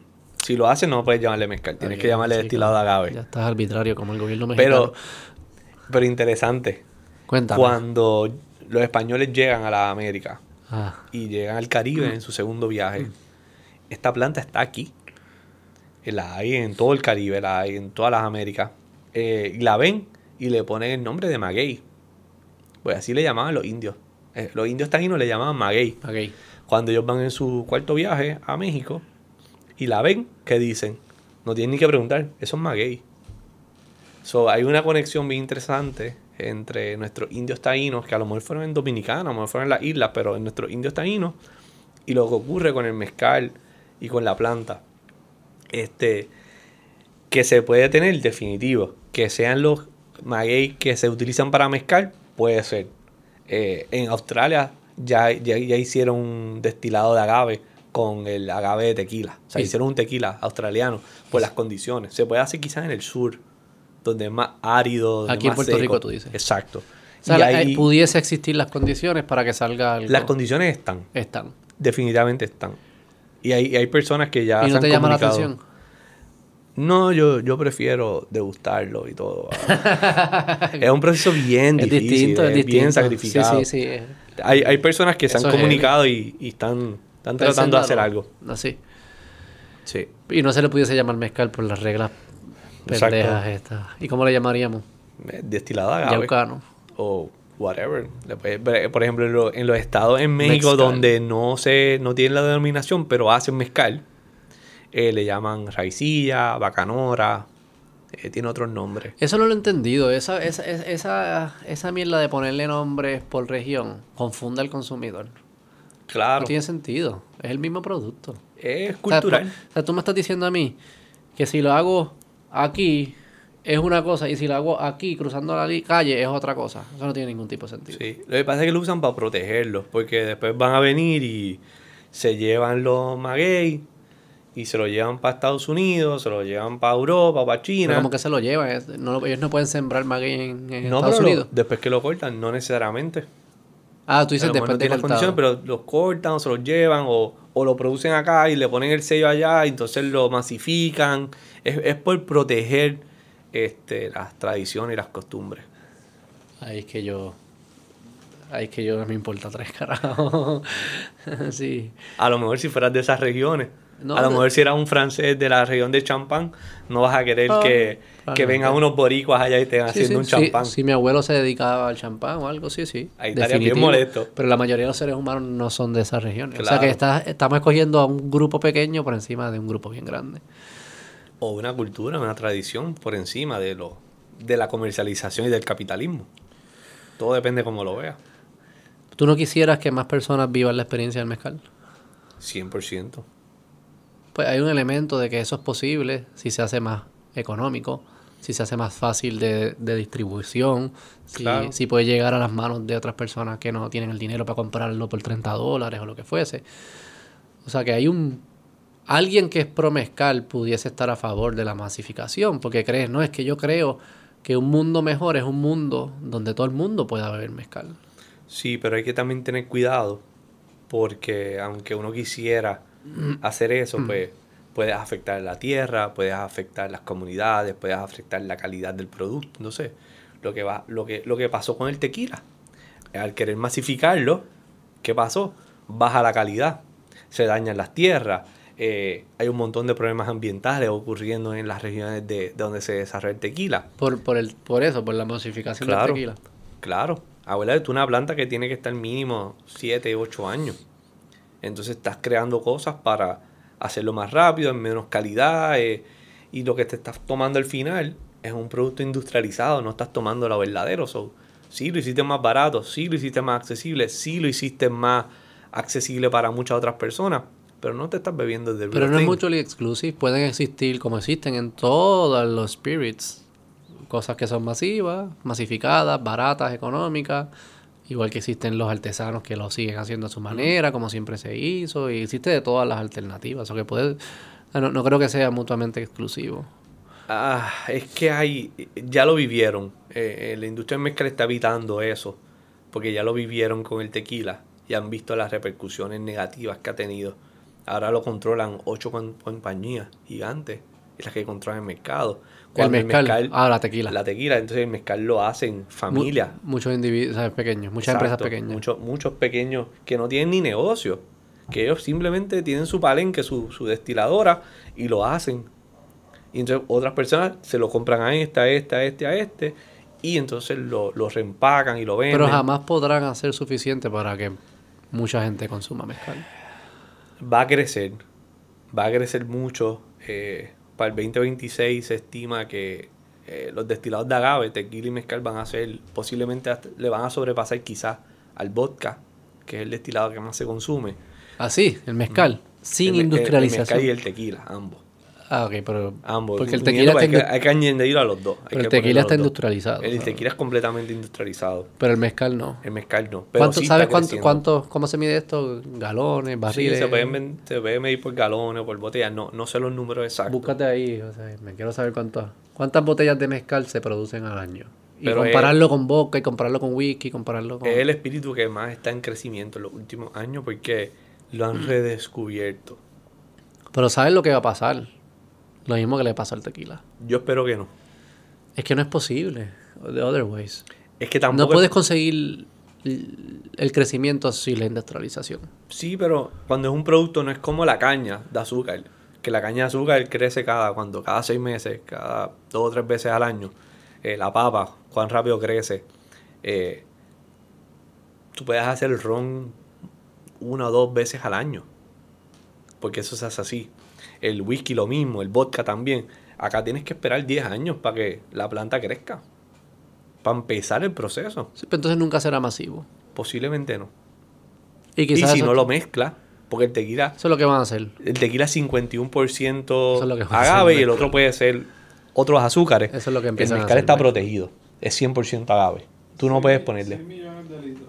6 millones de litros de mezcal, 1.6 millones de galones se producen. 6 millones de. 1.6 millones de galones de mezcal al año. ¿Y sabes de boca? No. ¿No te lo sabes de memoria? Sí, yo, yo soy Debería. conocedor de la vodka. La boca es Yo gigante. odio la boca. Ese es el, el primero. Lo detesto. Ese sí que es por mala nostalgia. Sí, eso es. ¿Cómo se llama? ¿Cuál es nostalgia negativo?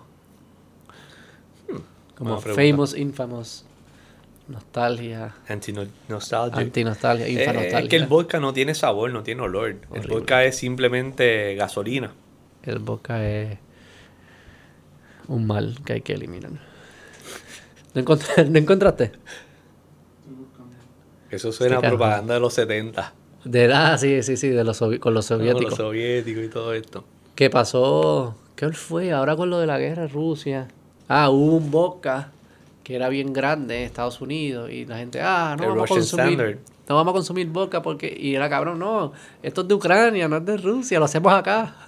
En Estados Unidos y yo O lo hacemos en llega, Jersey, una cosa Ajá, de- creo que llega uno o dos vodkas, más nada de que son rusos rusos. Ajá. Todo lo demás se hace en Europa, Grey Goose es francés, el Tito es de, de Austin, Texas. ¿Y por qué eso? Para el vodka, no- ¿por qué no puede pasar eso en mezcal y, ser- y- y- y que sea bueno? ¿Encontraste? Dice, una cosa que encontré es que nada más en Estados Unidos se consumieron 189 millones de galones de vodka en Y- el 2020. 189 millones de galones de vodka Se en- consumieron en Estados se consumieron en Unidos. Estados Unidos solamente. Ajá. ¿Y cuánto Y- dijimos mezcal? Se producen 1.6 millones de galones de mezcal. O sea que 1.6 millones de, mez- de galones de mezcal se producen en todo México, que asumo que es el 99% del mundo, porque solamente puede salir de ahí. O sea, 1.6 millones de galones en un año. Y en Vodka nada más se consumieron 190 millones en Estados Unidos.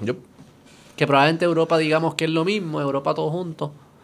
Estamos hablando de ca- 500 millones de galones versus 1.6. O sea, la, la- la escala aquí es, Eh, es es, gigante. di- es bien distinto a lo que estamos hablando aquí. Pero el crecimiento es gigantesco. Pero es que el O sea, crecimiento es obvio porque es de 1.6 millones. Claro, O sea, ¿no? si tú creces un poquito va a ser y- grande. Y, la, la exportación está comenzando, la- las personas a entenderlo, a, a pedirlo, eh, la educación está aumentando, o sea... ¿Por qué sería malo que pase lo que le, que, que le pase al mezcal lo que le pasó a la boca, digamos? Lo que pasa es que la vodka tú lo puedes hacer con lo que sea. Porque la vodka tú puedes coger cualquier tipo de, de- de materia prima que tú puedas echarle eh, um, yeast y lo fermenta y lo destilas hasta 95, 96 grados que perdió todo y creaste un vodka. Ah, no tiene que ser de la papa. Como No tiene que ser de una de la papa o de esta papa en específico. Tú puedes hacer que la es un mal ejemplo. Eh, El whisky pasa lo mismo, lo hace Whisky. con grano. ¿Hay Eh, la cerveza también. ¿Hay algunos de los otros espíritus que esté asociado con una planta, el ron? El ron es caña. Ok. Pero también lo puedes hacer, lo puedes hacer con el guarapo, lo puedes hacer con los molasses, lo puedes hacer. Va a pasar como Ah, pero entonces el mezcal vas a encontrar En- otras formas de hacerlo igual también. Eh, si hay un incentivo económico, créeme Eso, que vas a eso encontrar. es lo lindo del mezcal. Que a- si no esperas los siete años, no tienes mezcal. Va No pasar- lo tienes. Va a pasar como los espumosos. Está jodido, Ese es papá. el ejemplo más... ¿Qué pasó con los espumosos? O sea, el champán, el prosecco, la cava. Mezcal es el de México. Va a seguir produciéndose quizás. Sí, sí, y, el, y en vez de ser mezcal, pues se va a conocer con otro nombre de El de equivalente- origen de Australia, pues va a ser... Vino de agave de Australia. Ajá, exacto. Sí. Como o sea, tú tomas champán... Pero creo que es una Pero existen, existen el, el champán... pero creo que puede ser una oportunidad perdida para los de mezcal para decir, ¿sabes qué? Como que usen el nombre de mezcal en vez de estar... es al revés, yo creo. Sí, pudiese ser al revés. Entiendo el argumento de que no, si es mezcal tiene que ser de esta área. Como si es champán tiene que ser de esta área. Pero es que la- las repercusiones en la tierra van a ser demasiado fuertes. Es- necesitan mucho espacio y una vez Es la, corten, entonces tienes que preparar el terreno nuevamente. para O sea, no, no puedes estar. Porque si no, no va- vamos a bajar el, el producto en la calidad y al final no vamos a estar bebiéndote lo que estás bebiendo aquí. Te va a beber una agüita de piringa. Hmm. Por Sí, hacer chavo. Sí, veo, sí, y eso es lo que O mejor la- a- levantamos el precio. Quizás sea menos accesible, pero lo hacen más rentable y las familias pueden vivir mejor. Pero nadie lo ¿Qué es lo que está pasando? Pero entonces solo es... eh, mucha gente no, no puede comprar mezcal. O sea pero que se balancea. si el mezcal es bueno para la gente, ¿por qué no hacerlo accesible para la mayor cantidad de gente? No es posible. Porque sigue siendo un producto que depende. Te garantizo que va a de- pasar. De la, de la agave. Yo espero que eso no pase. Tú eres que, que exclusivo, que Yo- elitista. eso no es nada. Eso es proteger el ambiente, proteger las familias, proteger la tradición y la cultura. Pero estás protegiendo a esa familia por encima de las otras que no pueden consumirlo. You can't miss what you haven't tried. Eso es cierto. Eso es cierto. Pero entonces no digan que el mezcal es, es bueno para la gente. Nadie ha dicho eso. Así empezamos. Yo digo que es bueno. tu primer amor. Yo Es- quisiera es mi enamorarme. primer amor, pero no significa Bueno, no fue tu primero, es tu último amor, tú dices. Uno de mis últimos amores, claro. Sí, es interesante todos esos temas de la industrialización, pasa con todos los productos. Al final, si algo es bueno y la gente lo quiere, lo van a industrializar porque es la mejor forma de hacerlo accesible para la mayor cantidad de gente. Eso va a pasar siempre. Yo no, no tengo duda. Eh, Lo, lo ideal es que, igual que existe eh, un Toyota Corolla, que es un buen carro, es útil, te lleva, resuelve el problema, existen carros que lo hacen a mano. Y pues si tú quieres comprarte ese, pues be my guess. Y esa calidad existe todavía. sí. Que el Toyota es menos carro que el que hacen a mano. Eso, eso es un debate ya Claro. eh, casi irrelevante. O sea, que, que ese tequila es menos tequila que el otro. Sí, los que son expertos dirán eso, pero es suficientemente tequila. No es para todo el mundo, podemos sí, ponerlo de es esa interesante, es interesante todos esos temas. Sí. Me tienes que darle esa la, la lista de México. Full. Tienes que sacar tiempo. Y no te vas a arrepentir. Espero, espero no arrepentir. Y lo de lo de el estómago y eso. Hay trucos para que me caigan bien, no me caiga mal. Mira, e- eso es una de las cosas. Yo he ido muchas veces y nunca me he enfermado. Nunca me he enfermado. Y no es por el mezcal, no es por esto. No puede ser, pero. Este. es lo, lo importante es siempre escoger, no comer necesariamente de la calle. Ok. especialmente un primer viaje, especialmente un viaje que vas a una boda en específico. Este, lo otro es tratar de tomar agua filtrada o de botella. Eh, muchos de los restaurantes, por decirlo así, buenos o modernos, eh, ya su agua es filtrada de por sí. Ok. Este, con eso no, no vas a tener ¿Hielo? ningún problema. Si son lugares, si es del restaurante X, el agua es filtrada, el hielo va a ser filtrado. Ellos no se van a arriesgar a que tengan esa experiencia porque los mismos mexicanos de ahí se, se enferman por lo menos dos o tres veces. Más allá de eso, no, no hay que hacer más nada. No, quizás si no te gusta el pique o algo y comes muchas cosas picantes, si eres susceptible a, a las cosas con muchos diferentes tipos de especies que no estás acostumbrado, pues te puede pasar, pero por lo menos a mí no. Y a muchas de las personas que hemos ido o, o que han ido conmigo no le ha pasado así gran cosa. Un amigo mío se metió en una taquería que le dije que no se metiera, por vago, por no caminar tres cuadras más, y le pasó. Y eso es lo, es lo que sé Y que... tuvo el Montezuma. Eso es diarrea pura. Fue una semana. Que... Pero no me hizo caso. Y se metió en esa taquería, pues se veía trendy, se veía cool. Le dije, no lo haga. Y se los disfrutó. Le, le sabían rico. Se lo di- dijo que se lo disfrutó, pero no se disfrutó los próximos La días otra después. semana. No valió la pena. No valía la pena. Para nada. Para sí, nada. tengo que... Eso es fácil, sí. Esa regla la puedo... Nada de la calle y... y Si vas a comer de la calle, filtrada. si vas a comer de la calle, Lo que puedes hacer es masticarla y escupirla. no, si vas a comer de la calle, son los lugares que tienen mucha fila. Ah. Hay una gran posibilidad de que no te pase nada. Si hay mucha fila. Tienen mucha fila. Tengo que ver quién está parado en la fila. Y preferiblemente Si veo turistas en la fila, eso. o- o- también puede ser, pero si no veo mucho local en la fila, eso es como que esta gente ya está acostumbrada a eso. ¿no? Puede ser, pero eh, debe ser un lugar bueno. O sea, ahí, ahí sí. Ah, sí, no dudo que va a ser El sabor va a ser bueno. No, va a estar lo que no va a ser pero- bueno es lo de después. Pero fíjate, no, no, no creo que te pase nada. Yo he comido en algunos lugares específicos de la calle. eh, no, no me ha pasado nada. Pero Ni una vez te ha pasado. No, en ningún país te ha pasado. eh, que yo me acuerdo ahora mismo, ¿no? A mí tampoco. Yo fui a Vietnam, así que es lo más raro que yo he ido y no. Me tomó un tiempo. Los olores eran. Fuck, Pero estaba rico. Se come bien allí. Una batida de aguacate, la mejor batida que he probado en mi vida. Vietnam tiene que ser espectacular. Bien rico, sí. Y bien bueno. Hanoi, fuimos. Pero no, no tengas miedo. No. ¿Y qué es lo peor que pasa? Pasa que estés dos o tres días, rebajaste lo que te comiste y estás contento. Después cuando llegas acá, mira, llega cambiar de size, de medium a small. No, es más el vuelo y eso. Como que si no se me va. ¿Entiendes? Es más eso. Sí, sí, sí. Llévate para las dos. Perder la boda no sería ningún problema. Quedarme en el cuarto viendo tele ahí, eso fue maravilloso.